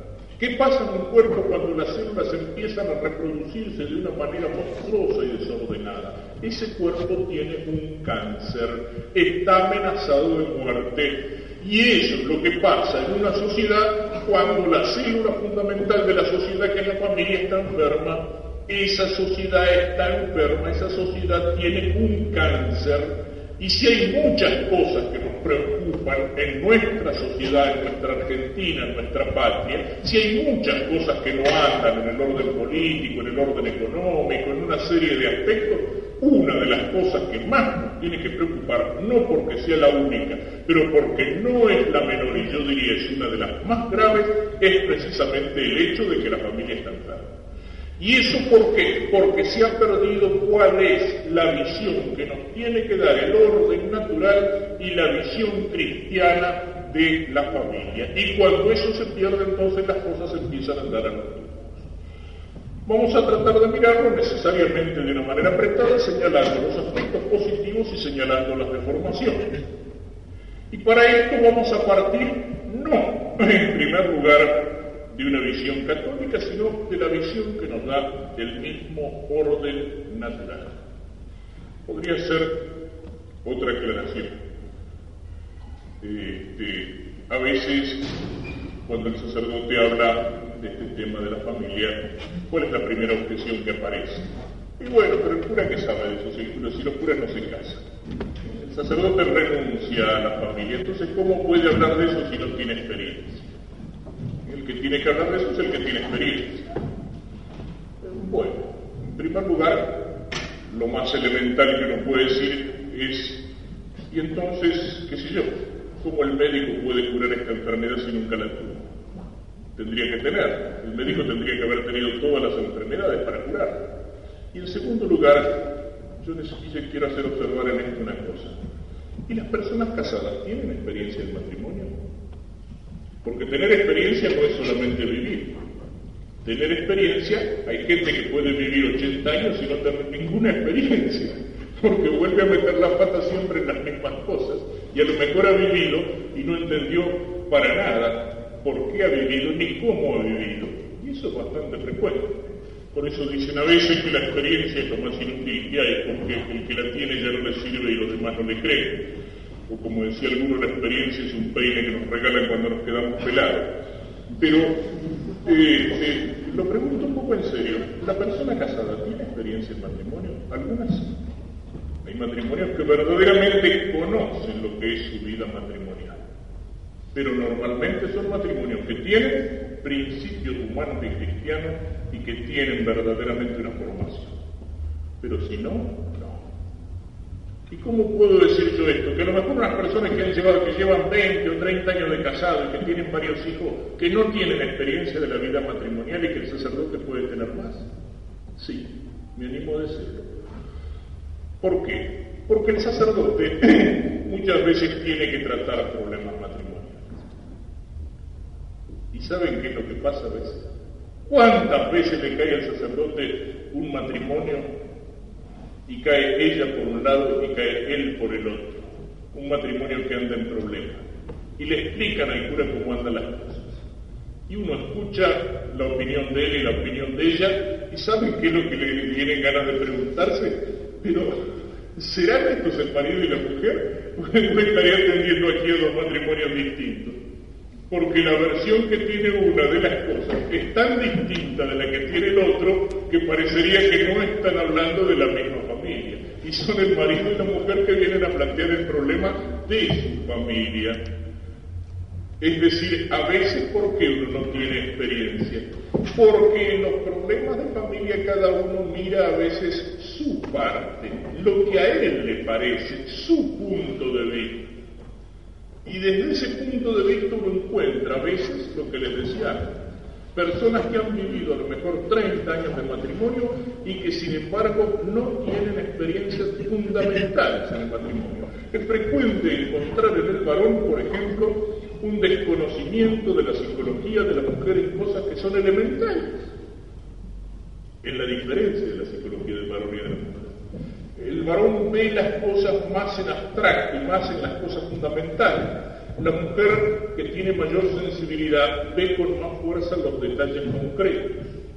Entonces, en el amor, en la fidelidad, yo lo del hombre la expreso. Recuerdo una película argentina en la cual salía el reo de la cárcel después de algunos años y se encontraba en el barrio con los amigos. Y los amigos medio bajaban la cabeza y le decían, che, disculpa, no te fuimos a visitar cuando estabas preso. Y el tipo decía, a los amigos se les pide que no traicionen y no que sean comedidos. Es decir, veía la amistad en una actitud fundamental más que en los pequeños gestos. En cambio, la mujer tiende a ver el amor más en los pequeños gestos que lo demuestran. Y eso aparece cuando en un juicio de divorcio el marido dice, pero ¿de qué te quejas? Si a ustedes yo hice que nunca les faltara nada, y me rompí el alma a trabajar, ¿eh? y nunca le faltó comida, nunca le faltó ¿de qué te venís a quejar? Y la mujer le responde, me faltaba vos, me faltaba tu cariño, me faltaba tu respeto, me faltaba todo. Al hombre le parece que con ese ¿Qué te faltó? Si yo siempre trabajé para que ustedes tuvieran lo necesario, le parece a veces que ya está todo hecho. Y eso uno lo escucha a veces después de años de matrimonio, cuando una situación ha llegado a una crisis por falta de comprensión de detalles tan pequeños como eso. Por eso les digo que no solamente, que no es suficiente vivir una cosa para tener experiencia de la cosa. Porque a veces el uno no entiende al otro y cada uno lo mira desde un punto de vista tan parcial que en su mayor parte es falso. Y eso a veces pasa entre los padres y los hijos. Cuando los hijos dicen mis padres no me comprenden, mis padres no me quieren, y cuando los padres dicen ya no entiendo más a mis hijos y ya no sé qué hacer con ellos. Y no solamente eso, en un matrimonio que digamos verdaderamente se toma en serio y que se preocupa por los problemas de la familia y que lo conversa incluso con otros matrimonios para intercambiar experiencias. ¿Con cuántos matrimonios, entre qué grupo de matrimonios amigos se, se conversan estos problemas? Dos, tres, cuatro, cinco, media docena de matrimonios. Y esa media docena de matrimonios normalmente son gente del mismo ambiente, son gente de la, de la misma clase o del mismo grupo social. En cambio, el sacerdote escucha y escucha en el secreto del confesionario y en la intimidad de la dirección al niño y a los padres, al varón y a la mujer. Y el sacerdote tiene que atender los problemas matrimoniales del matrimonio de profesionales cultos y del puestero que vive perdido en medio de la pampa o en medio del desierto. Escucha al pobre y al rico. Y por la dirección y por el confesionario y por el despacho del sacerdote pasan en pocos años cientos y a lo mejor miles de problemas familiares y matrimoniales como consumo. En fin, discúlpenme, extendí un poco en esto, pero a veces uno tiene como que justificar por qué el sacerdote que no es casado habla de estos problemas. Si miramos entonces en el orden natural, ¿dónde lo encontramos? como Dios creó las cosas. Dios creó al hombre, al ser humano, y Dios nos dice la Sagrada Escritura, lo creó varón y mujer. Ese es el orden de la naturaleza. Así son las cosas por la creación. Dios los hizo varón y mujer. ¿Y eso qué significa? Distintos físicamente distintos, psicológicamente distintos y al mismo tiempo complementarios. Y los creó el uno para el otro. Los creó varón y mujer. Y después dice la escritura que Dios miró lo que había creado y vio que era bueno. Y cuando habla del día de la creación, donde crea el ser humano, dice, y Dios vio que era muy bueno. Esto ya lo señalaba ya. ¿Qué significa? Significa que el sexo, que el amor, que la atracción que siente el varón por la mujer y la mujer por el varón, que el amor entre los dos, que la unión entre los dos, no es algo malo, es algo bueno, es algo creado y querido por Dios. Y Dios cuando lo creó vio que eso era bueno, vio que eso era muy bueno. Ayer les señalaba cómo es un error el hablar, por ejemplo, de partes malas del cuerpo. Y decía que los órganos sexuales o genitales son tan creados por Dios como lo es la mano, el ojo o el cerebro. Y ayer les señalaba un poco irónicamente aquel comentario del diario La Razón donde decía después de un congreso de médicos católicos que los médicos católicos condenaban la drogadicción, el sexo y el aborto. El aborto y la drogadicción sí, pero no pueden condenar al sexo. Es algo querido por Dios porque Dios cuando creó al ser humano lo creó varón y mujer. Y cuando se dice que el hombre es imagen de Dios, el hombre es imagen de Dios así, como varón y mujer. El varón y la mujer juntos, los dos representan, reflejan mejor la imagen de Dios que cada uno de ellos por separado. La reflejan con mayor perfección. Y por eso Dios hizo. Dios no hizo las cosas malas. Todo lo que Dios ha creado, Dios lo hizo bueno. Dios no ha hecho cosas malas. Las criaturas de Dios son todas buenas. Lo que pasa es que nosotros podemos usar mal de las cosas Dios hecho buenas y cuando nosotros usamos mal de esas cosas, nosotros las estamos ensuciando, las estamos profanando de alguna manera. Eso es el pecado, usar mal las cosas que Dios hizo buenas. ¿Un cuchillo es una cosa mala? No, un cuchillo es utilísimo. ¿Cuántas cosas en la vida uno hace con un cuchillo? ¿Eh? Desde cortar la comida, desde trabajar, pero uno puede usar un cuchillo para matar a otro. ¿Es malo un cuchillo? No, uno lo usa mal.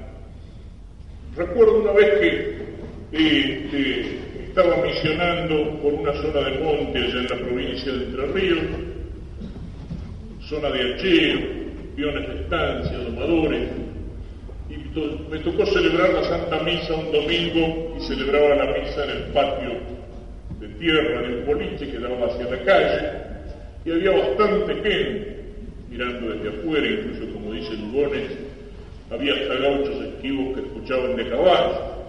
Y ese domingo me tocó el Evangelio de las bodas de Cana. Y entonces, antes de hablar sobre el matrimonio que Cristo bendice en las bodas de Cana, dije algunas palabras sobre el vino, porque fue el primer milagro que hizo Cristo. Y le digo, fíjense cuál es el milagro que hizo Cristo. Cristo no transformó el vino en agua, eso no es ningún milagro y hay algunos bolicheros que lo saben hacer muy bien. Pues se menos un bolichero la zona. Eh, eh, digo, Cristo transformó el agua en vino. Y, y, lo hizo para qué? Lo hizo para que los pobres novios en el día de su fiesta no hicieran un mal papel con los invitados y los hizo para que pudieran alegrar la fiesta. ¿Y eso qué quiere decir? Que como dice la Biblia, el vino alegra el corazón del hombre el vino es una cosa buena, no es malo. ¿eh? Si no, Cristo no hubiera hecho en su primer milagro nada menos que transformar el agua en vino. Bueno, hablé un poquitito sobre esto y al final los paisanos tenían una cara de ganas de aplaudir bárbara. Entonces, empecé la segunda parte que por ahí les gustó un poco menos. Les digo, ustedes se lo imaginan a nuestro Señor y a la Virgen compartiendo la alegría de los novios. Por supuesto que sí, ¿cierto? No estarían amargándoles la piel. Pero ustedes se lo imaginan a nuestro Señor, a la Santísima Virgen, borracho tirado bajo la mesa. Ni pensar. Nada más que pensarlo ya nos parece una falta de respeto, nos parece una blasfemia, ¿no es cierto? Ah, bueno, el vino es bueno, pero nosotros podemos usar mal de lo que Dios ha hecho bueno. Y cuando nosotros lo usamos mal, lo estamos ensuciando. Es cuando el vino se utiliza para destruir la salud, cuando el sueldo se tira en el vino, cuando el vino se utiliza para llegar borracho a casa y golpear a la mujer y a los hijos, Pero eso ¿por qué? Porque el vino es malo. No, porque nosotros usamos mal las cosas que Dios ha hecho buenas. Esa noche había casado después de la misa un paisano que tenía 10 hijos, pero quería regularizar su situación y quiso festejar. Y a la noche estábamos en la fiesta que se hacía en el mismo lugar donde habíamos celebrado la misa. Había un, recuerdo que había un gaucho bien mamón y una vieja le dice, oiga, dice, ¿tú me escuchó lo que dijo el padre en la misa esta mañana? y dice el paisano, claro que sí, que el hombre tiene que ser dueño del vino y no el vino dueño del hombre. Por lo menos la teoría la había aprendido. este, ¿A qué voy con esto? A lo que decía antes. Las cosas que Dios hizo las hizo buenas. El vino es bueno, pero el hombre puede usar mal de eso. El sexo es creado por Dios, es querido por Dios. Y Dios eso lo hizo bueno. Pero nosotros podemos ensuciar lo que Dios ha hecho bueno. Nosotros podemos usarlo mal. Nosotros podemos degradarlo. Nosotros podemos degenerarlo.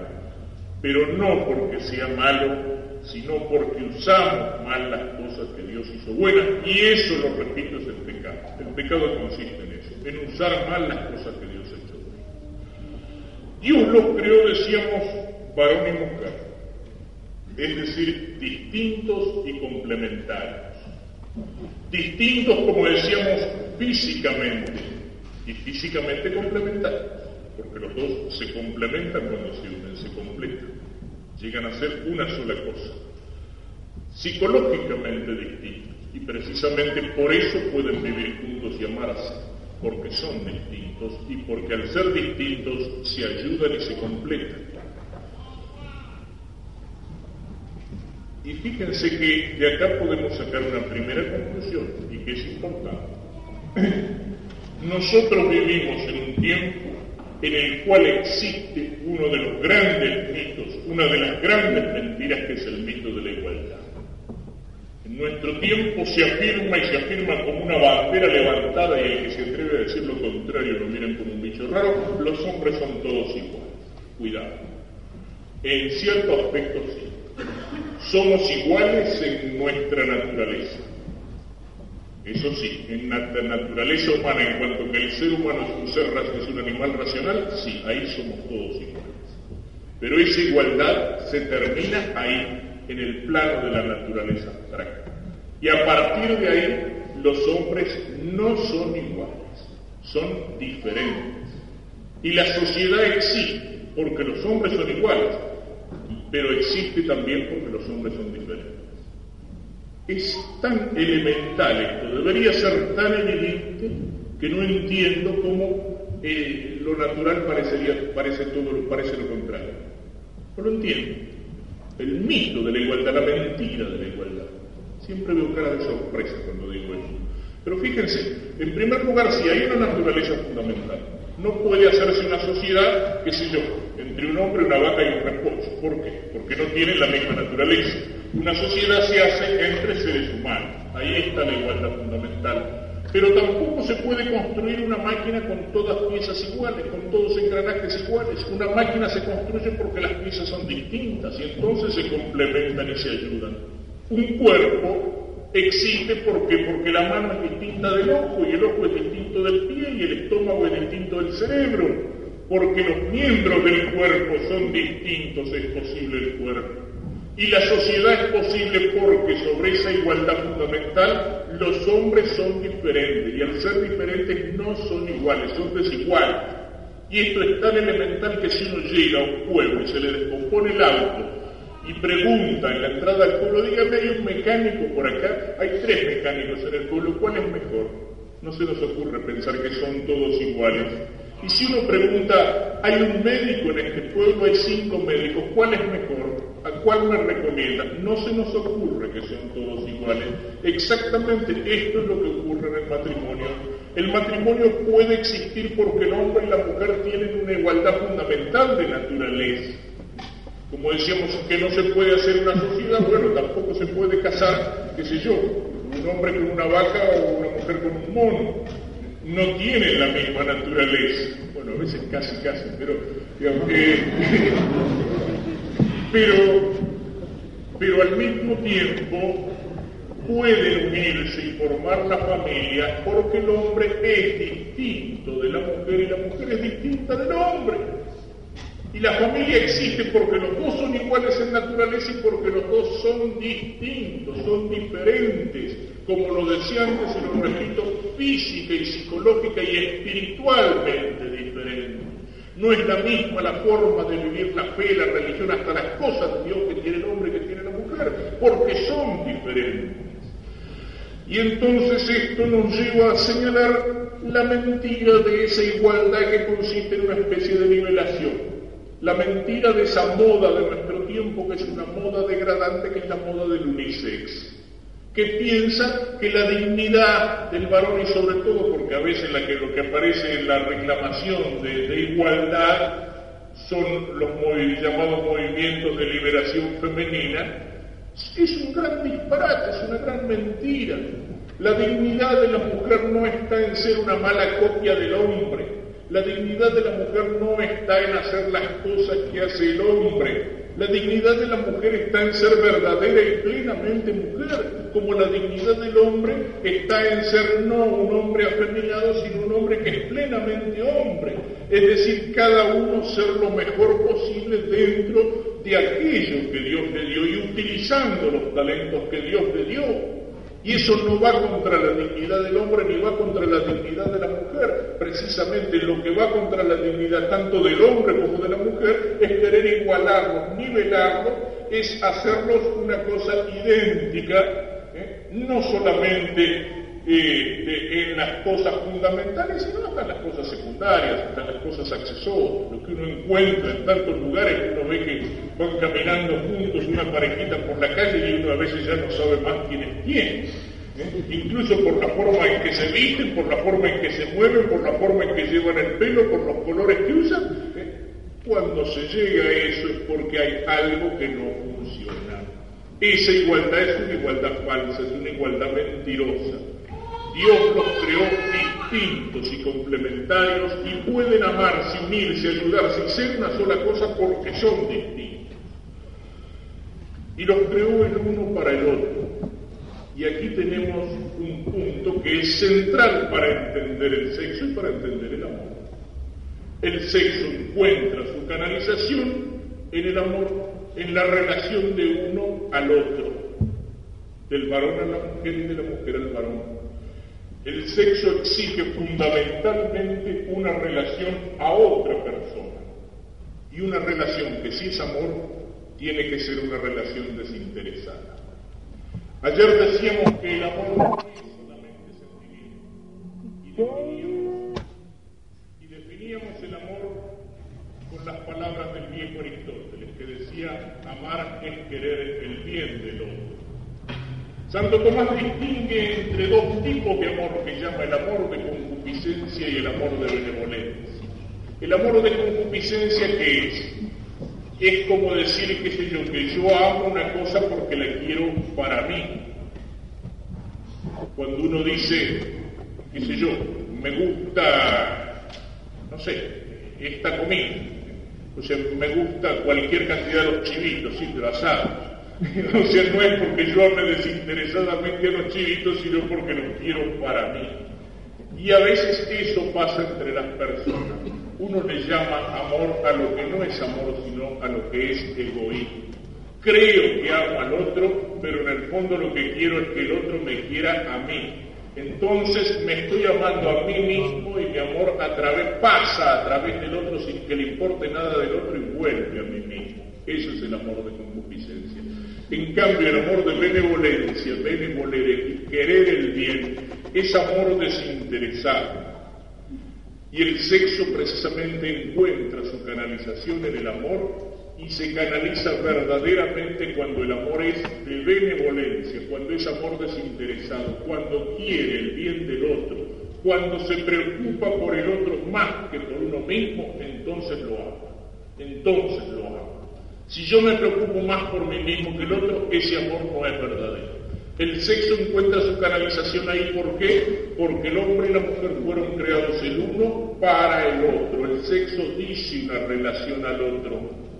Por eso, lo señala también al pasar, es un desorden, y la Iglesia lo señala como pecado, la masturbación, que consiste en buscar el placer sexual en el propio cuerpo.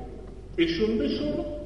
¿Por qué? Porque entonces, en lugar de utilizar el sexo como algo que se canaliza desinteresadamente hacia el otro, se está cerrando sobre sí mismo egoístamente. Y entonces cuando el sexo se limita a eso, a la búsqueda del placer solitario en el propio cuerpo, uno está en una actitud no de amor, sino en una actitud egoísta, está usando mal esa capacidad de amar que Dios le dio, está usando exclusivamente como una búsqueda de placer aquello que es simplemente un medio para realizar el amor en la relación a otra persona. Y en esto son distintos y complementarios, son el uno para el otro, también nos está señalando una cosa.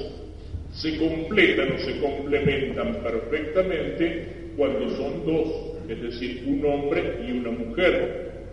Entonces, Así como el señalar que el sexo y que el amor es una relación necesaria al otro, elimina o señala como un desorden el egoísmo, la falta de maduración o de madurez que consiste en confundir el sexo con una búsqueda de placer en el propio cuerpo o utilizarlo mal, también está rechazando de alguna manera la poligamia, porque es decir, un varón por muchas mujeres o una mujer por muchos varones ¿Por qué? Porque el hombre y la mujer que están hechos para hacer una sola cosa, para complementarse entre los dos, se complementan uno y una.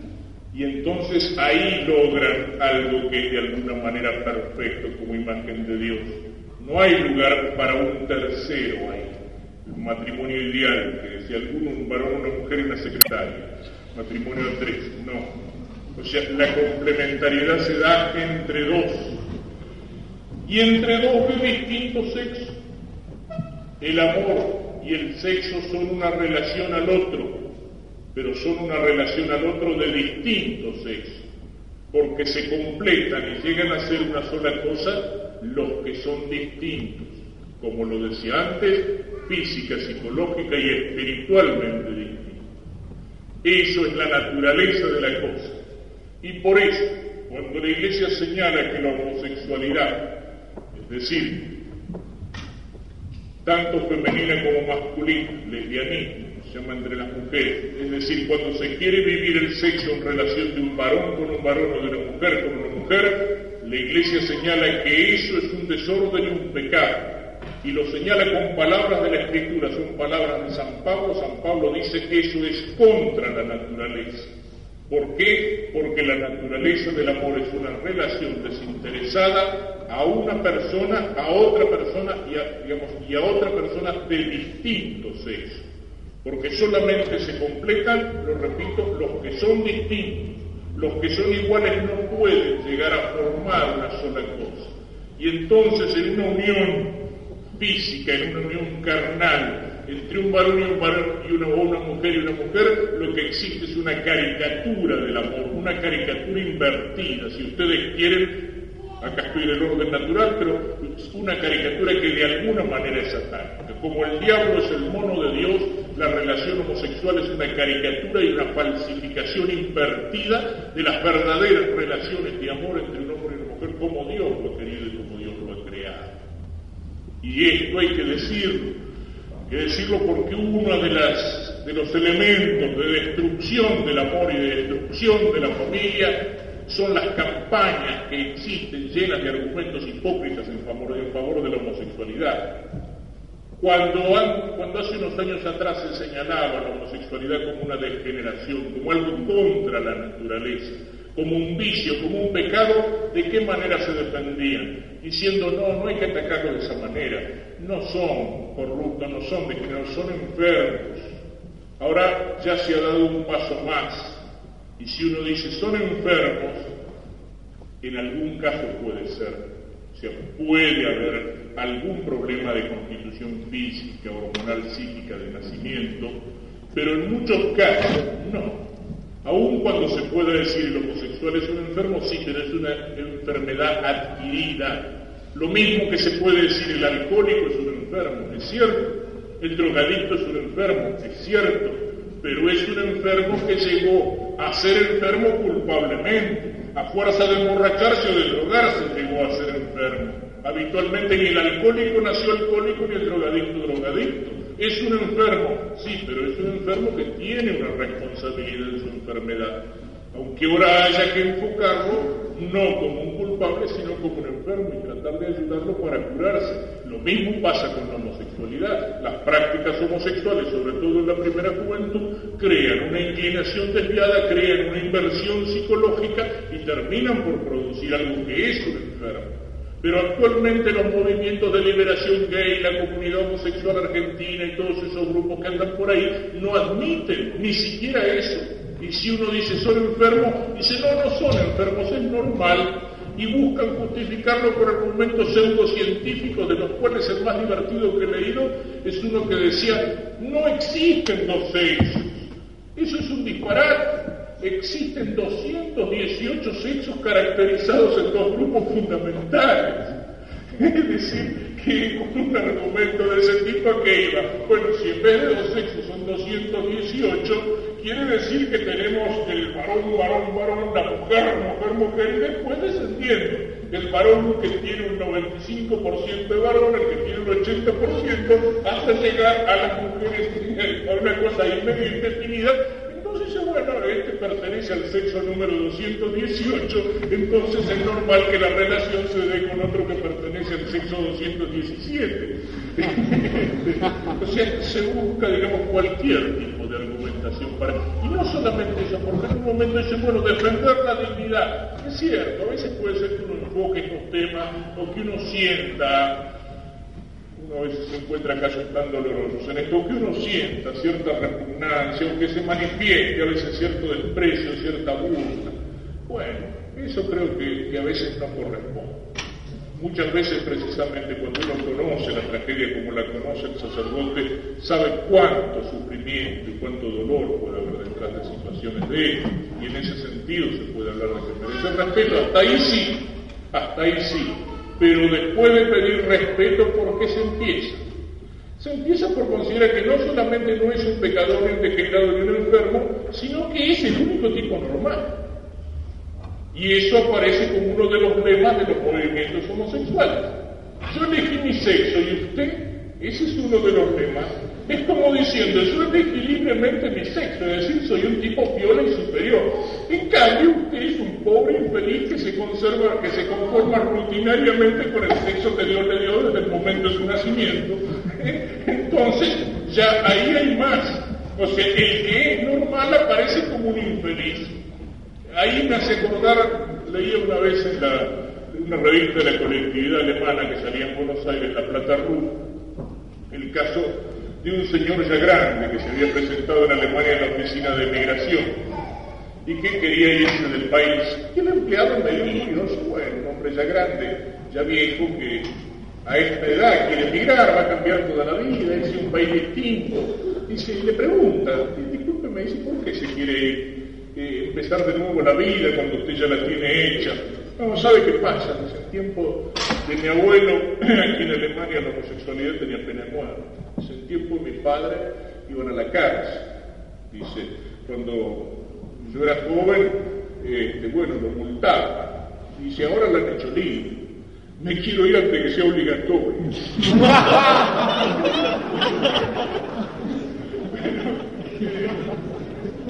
lo dice en broma como a veces marco en broma muchas de estas cosas, ¿no es cierto?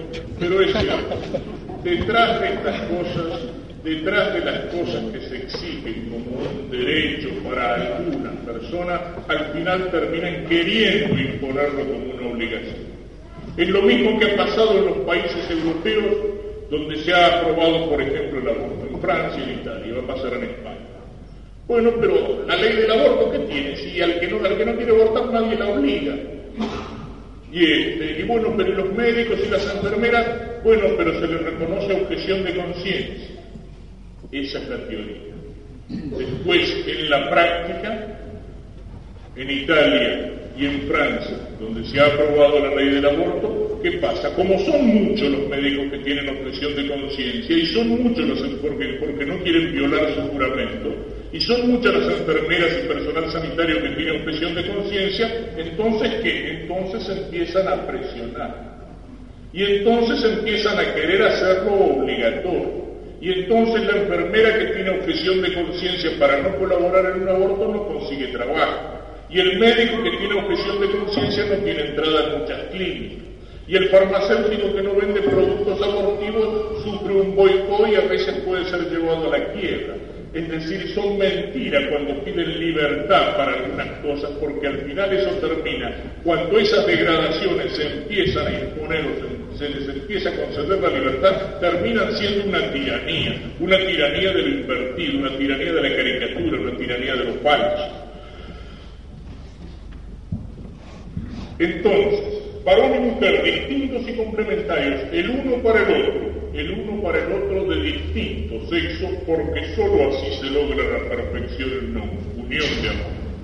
Donde se ha intentado, y algunos lo sostenían, psicólogos y algún sacerdote europeo medio disparatado, no, los homosexuales hay que recomendarles un matrimonio entre ellos, porque es preferible eso y no que anden buscando programas por ahí. Esos matrimonios no funcionan.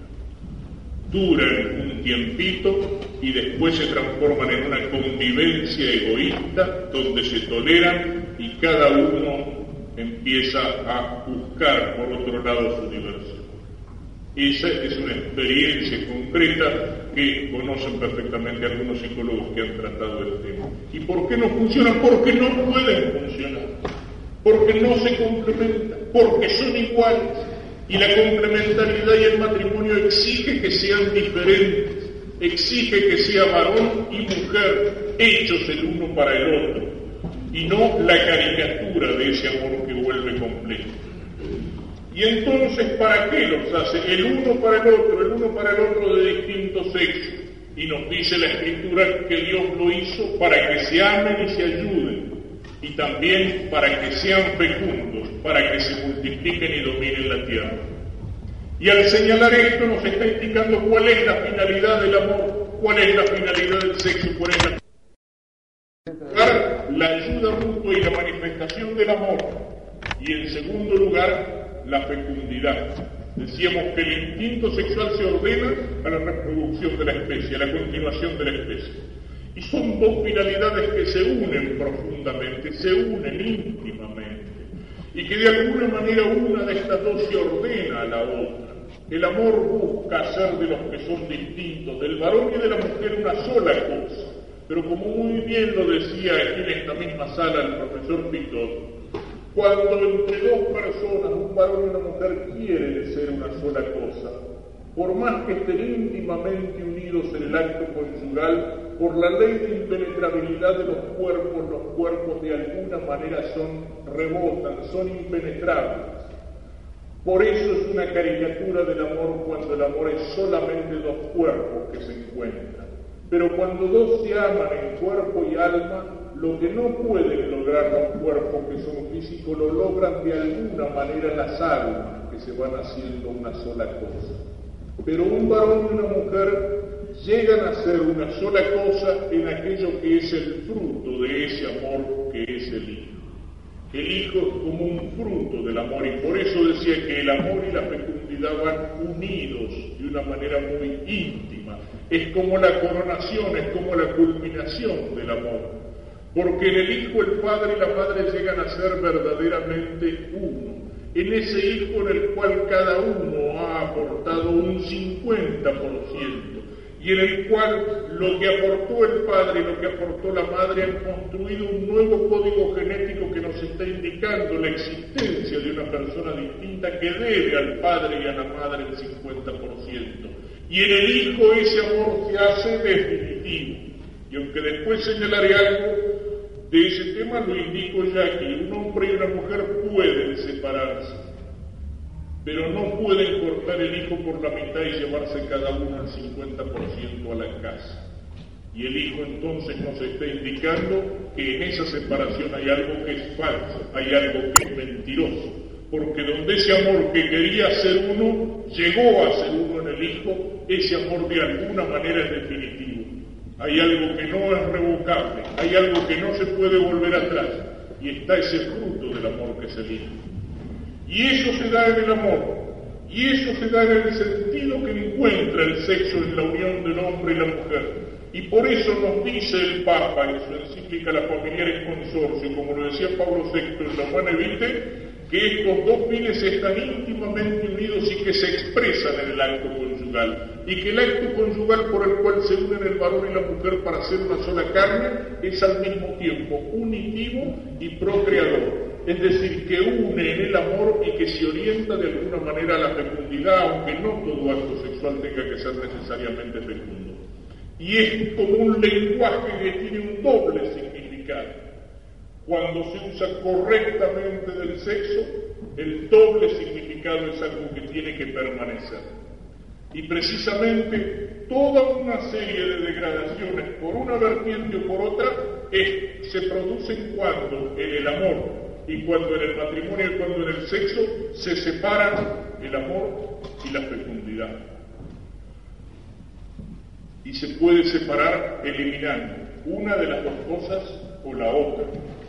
A veces aparece separado la fecundidad del amor en su manifestación directa en ese acto por el cual el hombre y la mujer llegan a ser una sola carne. Y por ese lado tenemos todo un campo del cual lo más conocido son los experimentos que han llegado a la comunicación de la vida mediante la fecundación artificial fuera de la mujer en aquello que se llama el bebé probeta. Pero ese campo, o sea, esa fecundación artificial in vitro, es solamente un aspecto de un campo que abre posibilidades tremendas y digo tremendas en el sentido de aterradoras.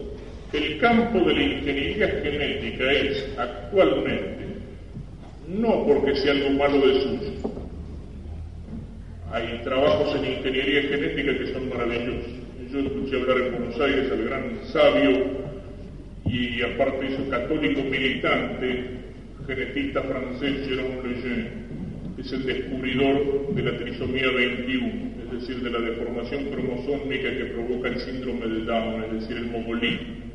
Y no solamente lo ha descubierto, sino que él está trabajando en ingeniería genética porque sostiene que tomado temprano se puede llegar a curar. Y él está buscando descubrir la forma de intervenir genéticamente para curar el mogolismo tomándolo temprano. Eso es un uso maravilloso de la ingeniería genética pero al lado de ese uso hay cientos de experiencias que se están haciendo que hacen que esa ingeniería genética, es decir, que ese trabajo sobre las células germinales y sobre la unión de esas células sea algo tan peligroso en el campo del microcosmos como es la energía atómica en el campo del macrocosmos. Hay novelas de ciencia ficción como este, Un mundo feliz de Huxley que ha anunciado posibles usos de la ingeniería genética por mucho tiempo y cómo se puede llegar a una tiranía a través de la fabricación de seres humanos en serie. Experimentos que se, que se realizan, por ejemplo, eh, para ver la posibilidad de superar la barrera específica. ¿Qué significa eso? De producir humanoides, es decir, un ser que venga de un hombre y de un animal sea, de un ser humano y un mono, por ejemplo. Y esto que yo digo, bueno, pero eso es una cosa de ciencia ficción. Eso está, por ejemplo, en un libro de Flechter, Ética del Control Genético, cuyo prólogo lo escribe un genetista norteamericano, premio Nobel, un tal Joshua Lederberg. Yo no sé si se puede llegar a eso, pero el solo hecho de que se esté experimentando en eso es como para poner los pelos de punta. Como el solo hecho de que se experimente en la fecundación clónica. Es decir, en producir una criatura de la cual todo el capital genético es aportado solamente por un varón o solamente por una mujer, mediante la inserción de una célula no sexual en el núcleo vaciado de un óvulo femenino, por lo cual esa criatura sería una reproducción exacta del padre-madre o de la madre-padre como se puede trabajar se estudia sobre el óvulo para producir divisiones artificiales del óvulo fecundado y crear gemelos en serie, etcétera, etcétera, etcétera. Es decir, que esa fecundación in vitro, que a veces uno tiende sentimentalmente a decir, bueno, pero tienen derecho a tener un hijo si no hay otro camino, es algo que abre terreno para un campo de experimentación y de manipulación del hombre que es mil veces más peligroso de todo lo que decíamos ayer acerca de la propaganda. ¿Y eso por qué? Porque se ha separado aquello que en la naturaleza está unido, el amor y la fecundidad, para buscar una fecundidad que no está directamente unida al amor, y al revés, cuando se separa el amor de la fecundidad. Entonces, el sexo se transforma en un uso egoísta, cerrado a la comunicación de la vida y con mucha facilidad se degrada por el camino de la mera búsqueda de placer. Esto también es difícil decir, porque la mentalidad de nuestro tiempo es una mentalidad que rechaza la vida. La mentalidad que se va creando en nuestro tiempo es una mentalidad anticoncepcionista. Y mientras más se insiste, incluso en los ambientes católicos, en que la función del hombre en una teología del trabajo, en mejorar el mundo, en transformar la creación, en colaborar con la obra creadora de Dios y precisamente donde un hombre y una mujer en el plano natural son más íntimos colaboradores de Dios creador que cuando están transmitiendo, comunicando la vida a un nuevo ser humano. No hay ningún trabajo, ni en la ciencia, ni en la industria, ni en ningún otro campo de la producción humana que asocie al hombre y a la mujer tan íntimamente con la obra creadora de Dios como en la comunicación de la vida. Y sin embargo en esto existe una mentalidad antinatalista, una mentalidad de rechazo de la vida, donde hay un tremendo hedonismo y un tremendo egoísmo. Yo sé que hay muchos problemas, y problemas que muchas veces son reales, que pueden ser problemas de salud, que pueden ser problemas psíquicos, que pueden ser problemas económicos. Yo sé que las casas cada vez se hacen más para que allí exista una familia que no pueda tener muchos hijos. Yo sé que para los recién casados que viven en un departamentito y si viene otro hijo, ¿qué hacemos? ¿A dónde lo metemos? En el placar. Es cierto que hay muchos problemas que hacen cada vez más difícil la comunicación de la vida, pero también es cierto que existe mucho egoísmo. También es cierto que muchas veces se cambia un hijo por alguna comodidad material, por cambiar el auto, por un televisor en colores. También es cierto que muchas veces ya desde antes del matrimonio, en esas reuniones hubo despedida, en vez de hablar de los hijos que van a venir, se habla de cómo se va a hacer para que los hijos no vengan y sin pensar, digamos, o con total indiferencia si un método respeta el orden natural puesto por Dios en la naturaleza o no lo respeta o lo violenta o lo viola. Y por ese camino se llega no solamente al rechazo de la vida en el anticoncepcionismo, sino que por ese camino se llega incluso, como lo decíamos ayer, hasta el crimen en el aborto. El profesor Lejeune que mencioné recién estuvo entre los cinco científicos de fama mundial que fueron consultados hace tres años atrás por el Senado norteamericano. Y la pregunta del Senado norteamericano decía a estos cinco sabios mundiales, ¿en qué momento se puede hablar de que comienza la vida humana? Y los cinco respondieron, la vida humana comienza en el momento de la concepción. Hasta no hace muchos años eso se discutía. Hoy, por el descubrimiento que hace Cristo de los ácidos que forman el código genético, eso es totalmente indiscutible. Desde el primer momento en que un óvulo es fecundado, allí existe una vida humana y esa vida no es la del padre ni es la de la madre. La comparación que le he escuchado a un médico en el Congreso de Buenos Aires, él decía, es como cuando uno tiene un globo desinflado y en el globo existe allí un punto negro que no sabemos qué es. Y después cuando lo vamos inflando, ¿qué pasa? Ese punto negro va tomando forma y aparece un dibujo o aparece una leyenda. Exactamente lo mismo pasa con el ser humano. El doctor Lejeune utiliza la imagen o la comparación de un cassette. En el cassette ya está toda la música, basta ponerlo en el grabador y a medida que corre el cassette esa música va saliendo, pero la música ya estaba allí. Ya está el hombre programado desde el primer momento de la concepción. Y lo que interrumpe esa vida es un crimen, es un asesinato.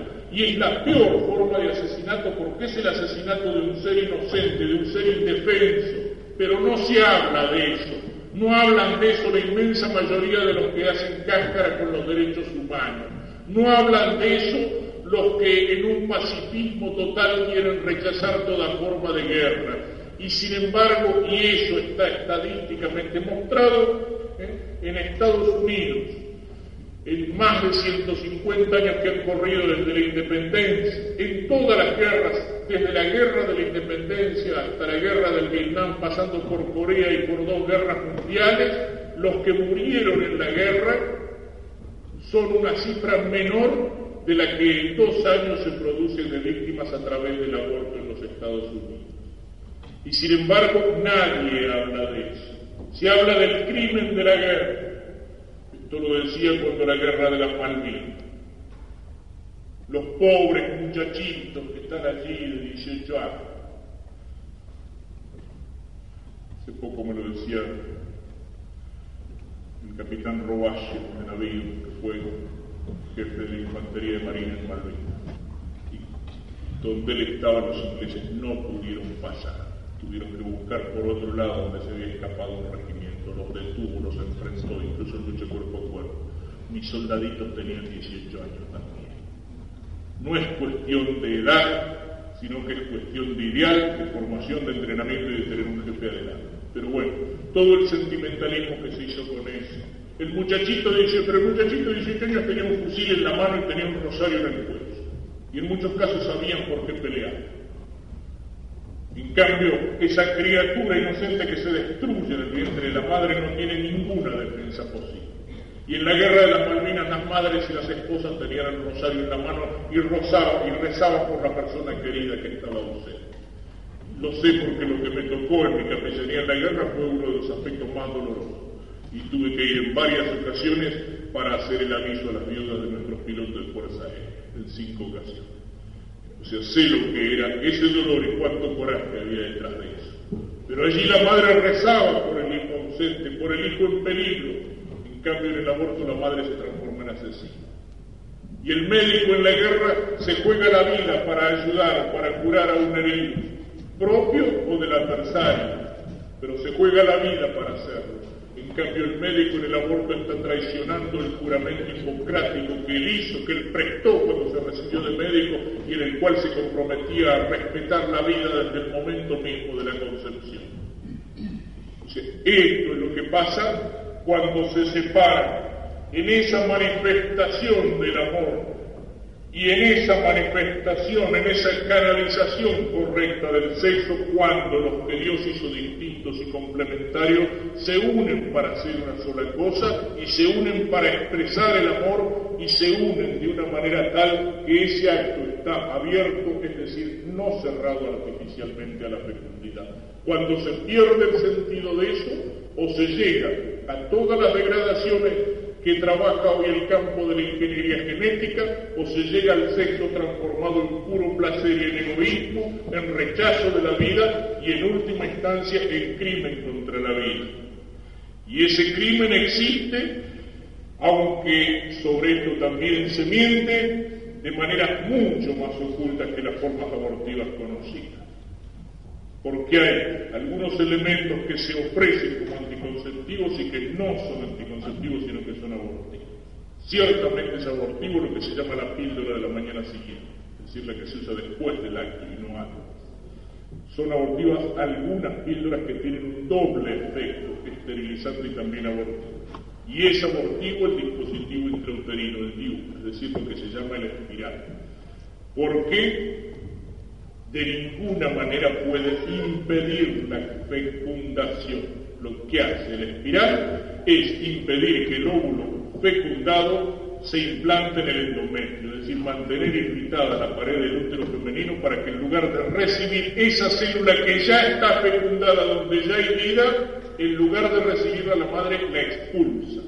Y eso aunque haya personal sanitario y aunque haya médicos que digan no, el espiral es anticonceptivo, mentira, y si lo dicen es porque algún interés tendrán en colocar, o porque tendrán interés en justificar su conciencia. pero en el año 1973 la Organización Mundial de la Salud clasificó a los dispositivos intrauterinos entre los métodos que impiden la implantación del óvulo ya fecundado. Y desde ese momento ya hay vida. Y ahí hay un crimen contra la vida. Eso pasa cuando se pierde el sentido del amor. Resumamos entonces, Dios los crea el uno para el otro, varón y mujer distintos y complementarios ese es el orden del amor y es el orden del sexo. Ni cerrarse egoístamente sobre sí mismo, sino abrirse al otro, abrirse al otro de distinto sexo para llegar a ser una sola carne y un solo espíritu. En el amor y de alguna manera abierto, porque es amor a la comunicación de la vida donde ese amor encuentra su fruto o su culminación. Y todavía podría señalar otra cosa es fácil observar que el cachorro humano es el más infeliz de todos los cachorros. Es decir, mientras los cachorros de los animales, mientras el pajarito, mientras el potrillito, etcétera, etcétera, en pocos días ya se las arreglan solo, los pájaros en pocos días vuelan fuera del nido, lo mismo pasa con la inmensa mayoría de los cachorros animales, el cachorro humano es un bicho tan infeliz que necesita de papá y de mamá, y no solamente durante algunos días o durante algunos meses, sino que los necesita durante muchos años. Y no solamente para poder vivir, es decir, para comer, para que cuiden su salud, para vestirse, sino que lo necesita para la educación humana y para la educación espiritual para la educación psicológica, para la educación afectiva. O sea, necesita durante muchos años la compañía de esos dos seres que en su unión de amor le han comunicado la vida. Y el acto sexual en el cual el hombre y la mujer se unen es un acto humano y es un acto responsable precisamente cuando asume la responsabilidad sobre esa vida que nace. Y ese es el primer motivo, también es un tema muy amplio y pienso que el año que viene tendremos que tratarlo más ampliamente, que es el tema del divorcio, es el primer motivo por el que señalamos que el divorcio es algo que tiene que ser rechazado. Fíjense, no lo hago en primer lugar ni como sacerdote ni como católico, sino simplemente por algo que está en la misma naturaleza del hombre.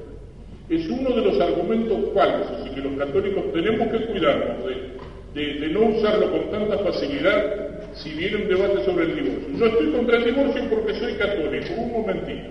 Es cierto que el sacramento refuerza la indisolubilidad del matrimonio, pero yo estoy contra el divorcio no solamente porque soy católico, sino porque soy hombre y porque lo definitivo de esa unión está en la misma naturaleza del amor porque el amor, si no es definitivo, no es verdaderamente amor. El amor exige totalidad, así como exige totalidad en cuanto a la persona. Ningún novio, ninguna novia que se respete va a aceptar que, bueno, mi novio también tiene dos o tres novias por ahí, o al revés. No. Exige totalidad en cuanto a la persona, exige exclusividad. El amor en ese sentido es celoso y lo es con razón, porque la unión de amor, como decíamos antes, se da entre dos y no entre varios. Y en segundo lugar, el amor es definitivo también en cuanto al tiempo.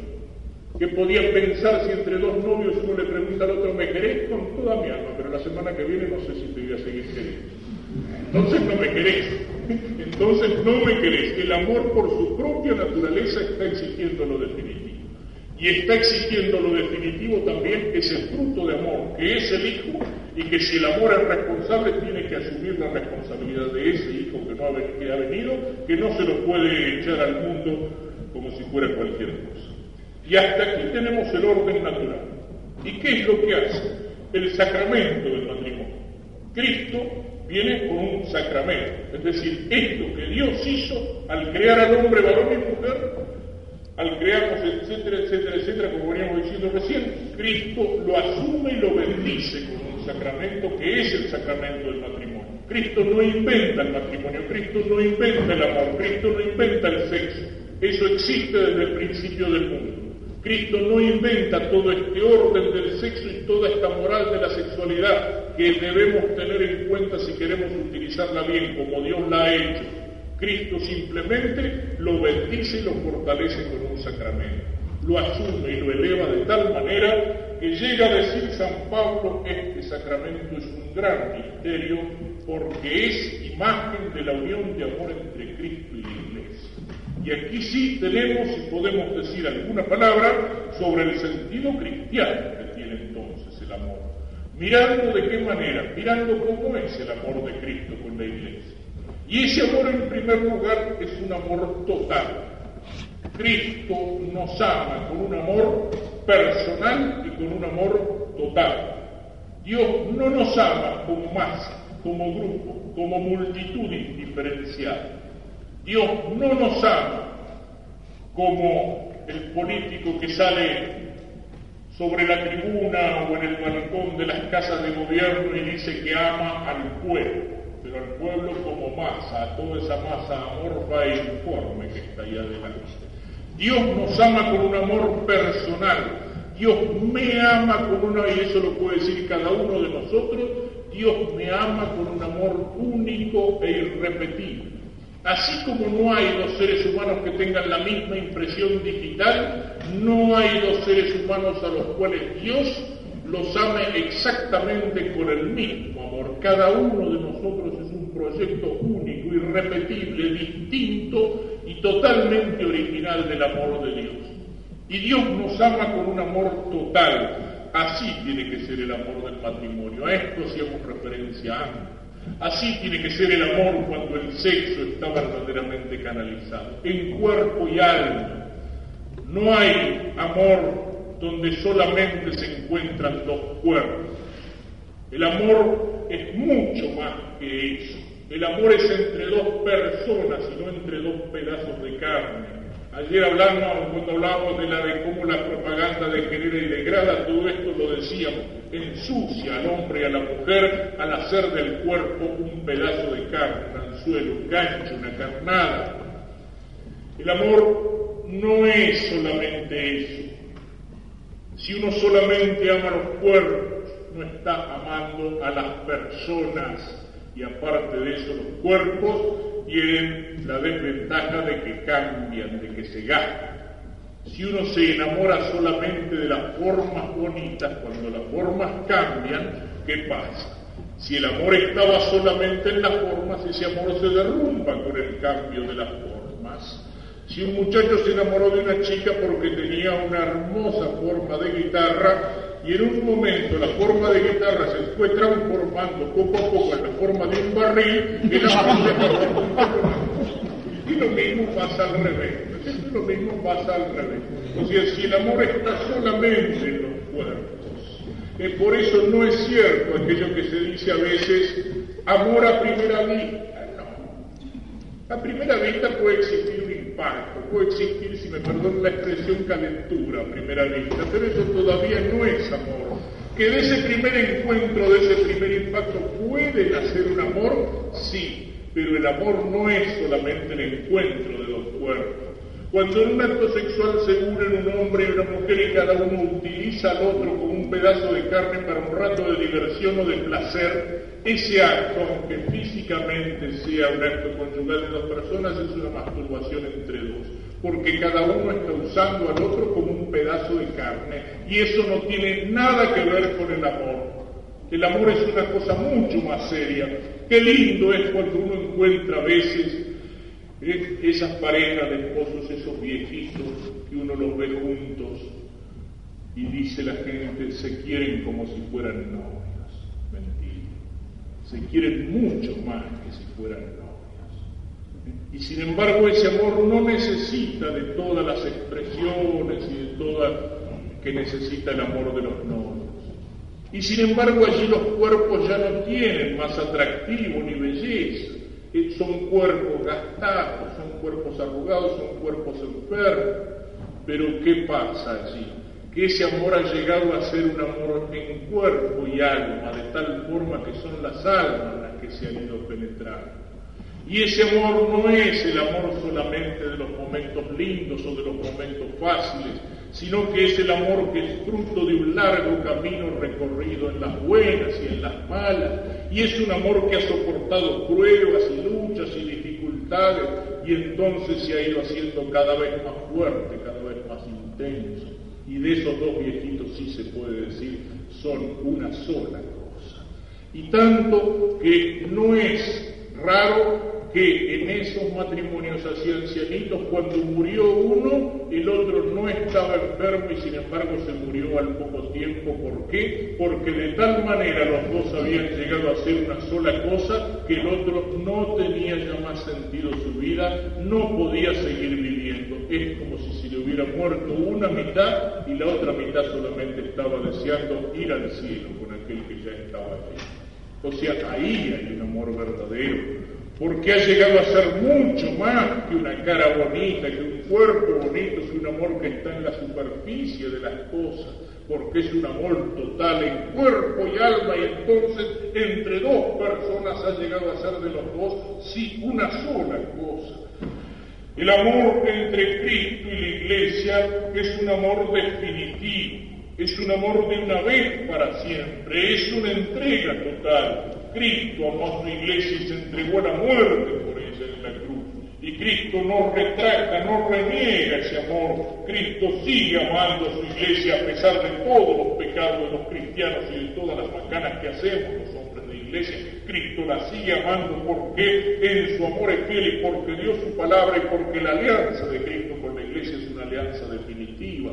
Así también hay que enfocar el matrimonio, no solo por motivos humanos, sino aquí también, sí, por motivos cristianos. Y porque esa unión es definitiva, y esa unión definitiva se da solamente en el matrimonio. Y el noviazgo no es todavía el matrimonio, sino que el noviazgo es un tiempo de prueba. Por eso como cada momento del amor necesita de una forma diferente de manifestación, por eso la Iglesia señala que en la misma naturaleza de la cosa las relaciones prematrimoniales no son algo ordenado, son un uso desordenado, porque la relación prematrimonial total en el acto conyugal es propio y es signo y es lenguaje de una entrega que es definitiva. Y entre dos novios, por más que se quieran, por más que estén dispuestos a casarse y hacer definitiva su entrega, hasta que no lo han hecho delante de Dios y de la sociedad y hasta que no se han dado esa palabra que no se rompe, esa entrega no es definitiva. Entonces la relación de tipo conyugal está fuera de lugar, está fuera de tiempo y es una relación mentirosa. Pero hay que conocerse. El conocimiento no está ahí. Es cierto que los novios tienen que conocerse.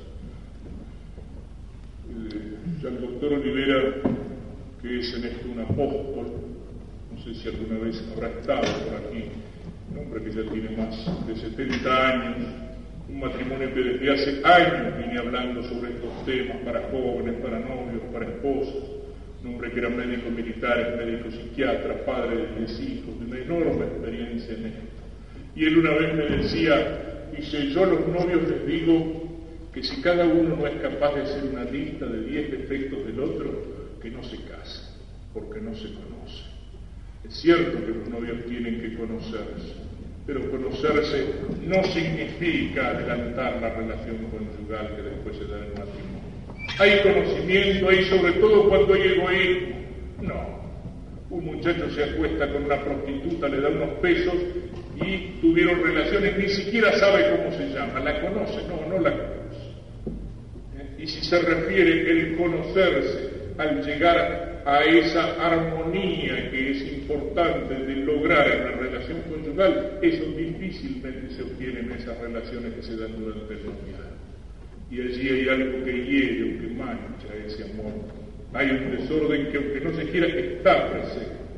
Y allí hay una falta de ese esfuerzo, de esa cesis que después va a ser necesaria porque el que no se sabe dominar el tiempo del noviazgo, después cuando el matrimonio venga por un motivo o por otro, un momento de prueba, entonces no va a ser fiel porque no va a ser capaz de dominarse. En fin, cada uno de estos temas daría para mucho, me limito a señalar algunas cosas. El conocerse es mucho más importante en el saber hablar, en el saber hablar con sinceridad, en el saber poner arriba de la mesa con amor, con cariño y con respeto incluso esas cosas que a lo mejor duelen. De qué manera a veces se ocultan esas cosas. No, por ahora no le digo nada, pero el día que nos casemos va a ser distinto. Sí, yo sé que a veces me engaña con otra, sí, yo sé que a veces toma un poco de más, pero el día que nos casemos se le acabó, va a ser distinto. El día que nos casemos va a ser peor.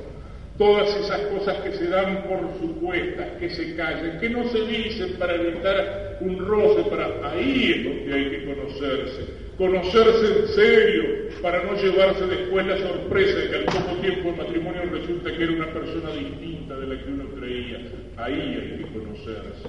Pero ese conocimiento es algo personal, relación de persona a persona, es algo mucho más serio y profundo que algo que nace de la pasión o del instinto y que se justifica después con un montón de excusas. Esa unión entre Cristo y la Iglesia es fiel y así debe ser la unión de los esposos y de los esposos cristianos.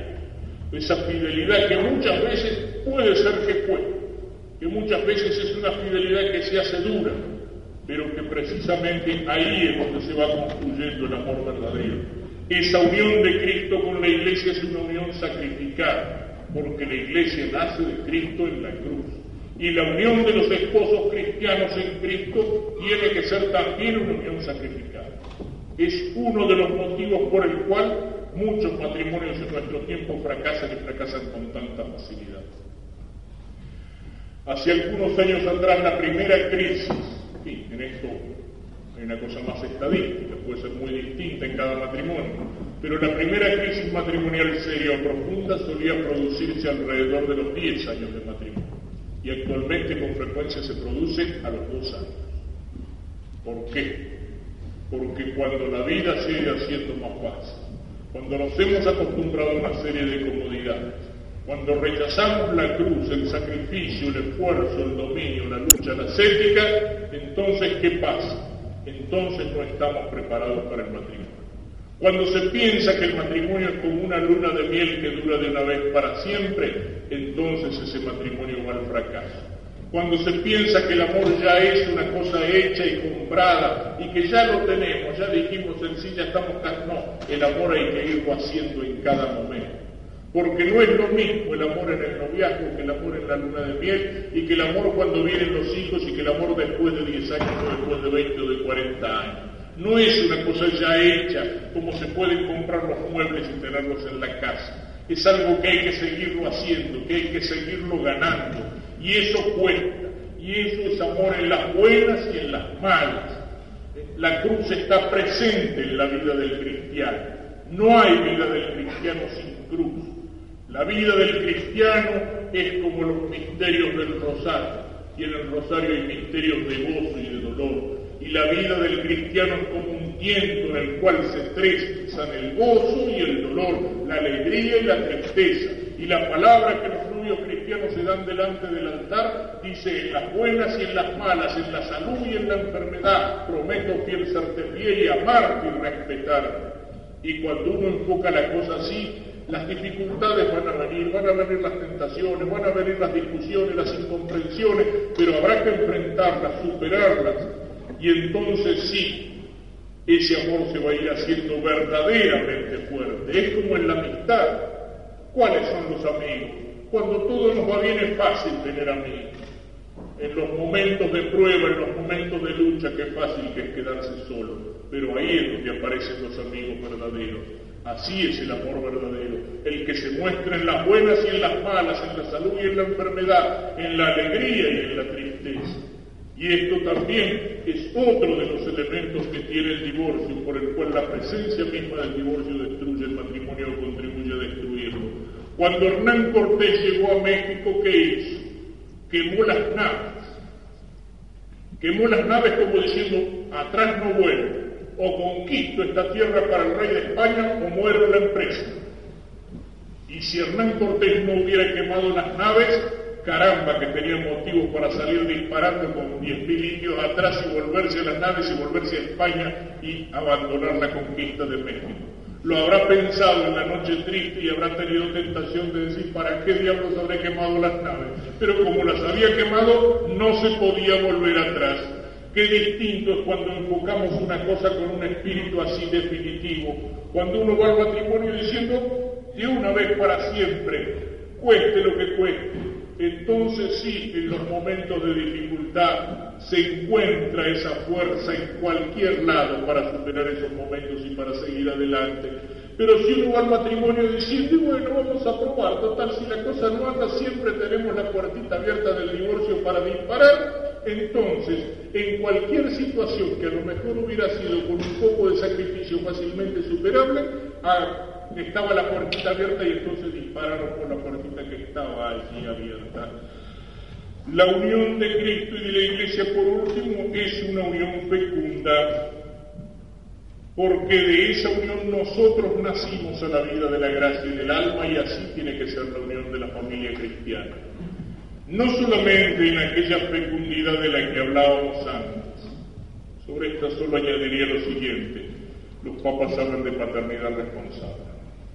Y a veces cuando se dice paternidad responsable, ¿en qué se piensa? Que tener poquitos para educarlos bien. Aquel famoso Robledo Kurz, ya hace unos años atrás, aquel que había matado un montón de gente y todo el muchachito le dijo, o sea, no necesariamente el poquito se educa bien. Eh, paternidad responsable puede significar en el pensamiento de la Iglesia del Papa o la decisión generosa, dice, de tener muchos hijos, o por motivos serios, la decisión de postergar definitivamente por ahora un nuevo nacimiento. Pero paternidad responsable no se identifica con uno, no se identifica con un casamiento. Paternidad responsable es en conciencia delante de Dios y con generosidad ver hasta dónde podemos llegar en la comunicación del alma. Y en la educación de los hijos, la familia numerosa, aquello que llaman socialización es decir, la adaptación social, la adaptación en la sociedad se da mucho mejor en la familia numerosa, incluso a, través de todas esas cosas que son pequeños sacrificios, del tener que compartir una habitación, del tener que usar las cosas del hermano mayor, de la responsabilidad que tienen los hermanos mayores cuando tienen que cuidar a los menores. Recuerdo en Paraná una vez fue el profesor Caturelli con su señora, fue para dar una conferencia sobre temas de educación y después de la conferencia le preguntaba a una señora, dígame profesor, usted dijo en la conferencia así de paso que tenía ocho hijos. Y si veo que usted está aquí con su señora, dice, ¿cómo hace? Dice, porque nosotros en casa tenemos dos y nunca podemos viajar a ninguna parte. Y Caturelli le dijo, precisamente por eso, porque tengo ocho. Con mi señora nunca nos privamos de viajar a ningún lado porque los mayores cuidan a los menores. Y en eso se van formando y en eso se van haciendo responsables. Pero la familia cristiana es fecunda también sobrenaturalmente, porque en una familia cristiana los padres tienen que preocuparse no solamente de que los hijos nazcan y que crezcan y que estén sanos y que no les falte comida o qué vestirse, sino que tienen que preocuparse que nazcan y crezcan como hijos de Dios, como cristianos, que vivan en la vida de la gracia que esa semilla de la vida cristiana que recibieron en el día del bautismo no se muera allí por la sequía, por la falta de agua, sino en regar esa semilla, en preocuparse por la educación religiosa de los hijos.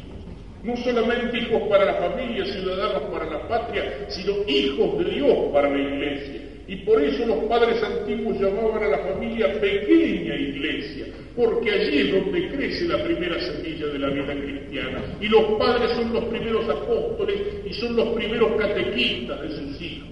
Y lo primero que se recibe es lo que queda para toda la vida.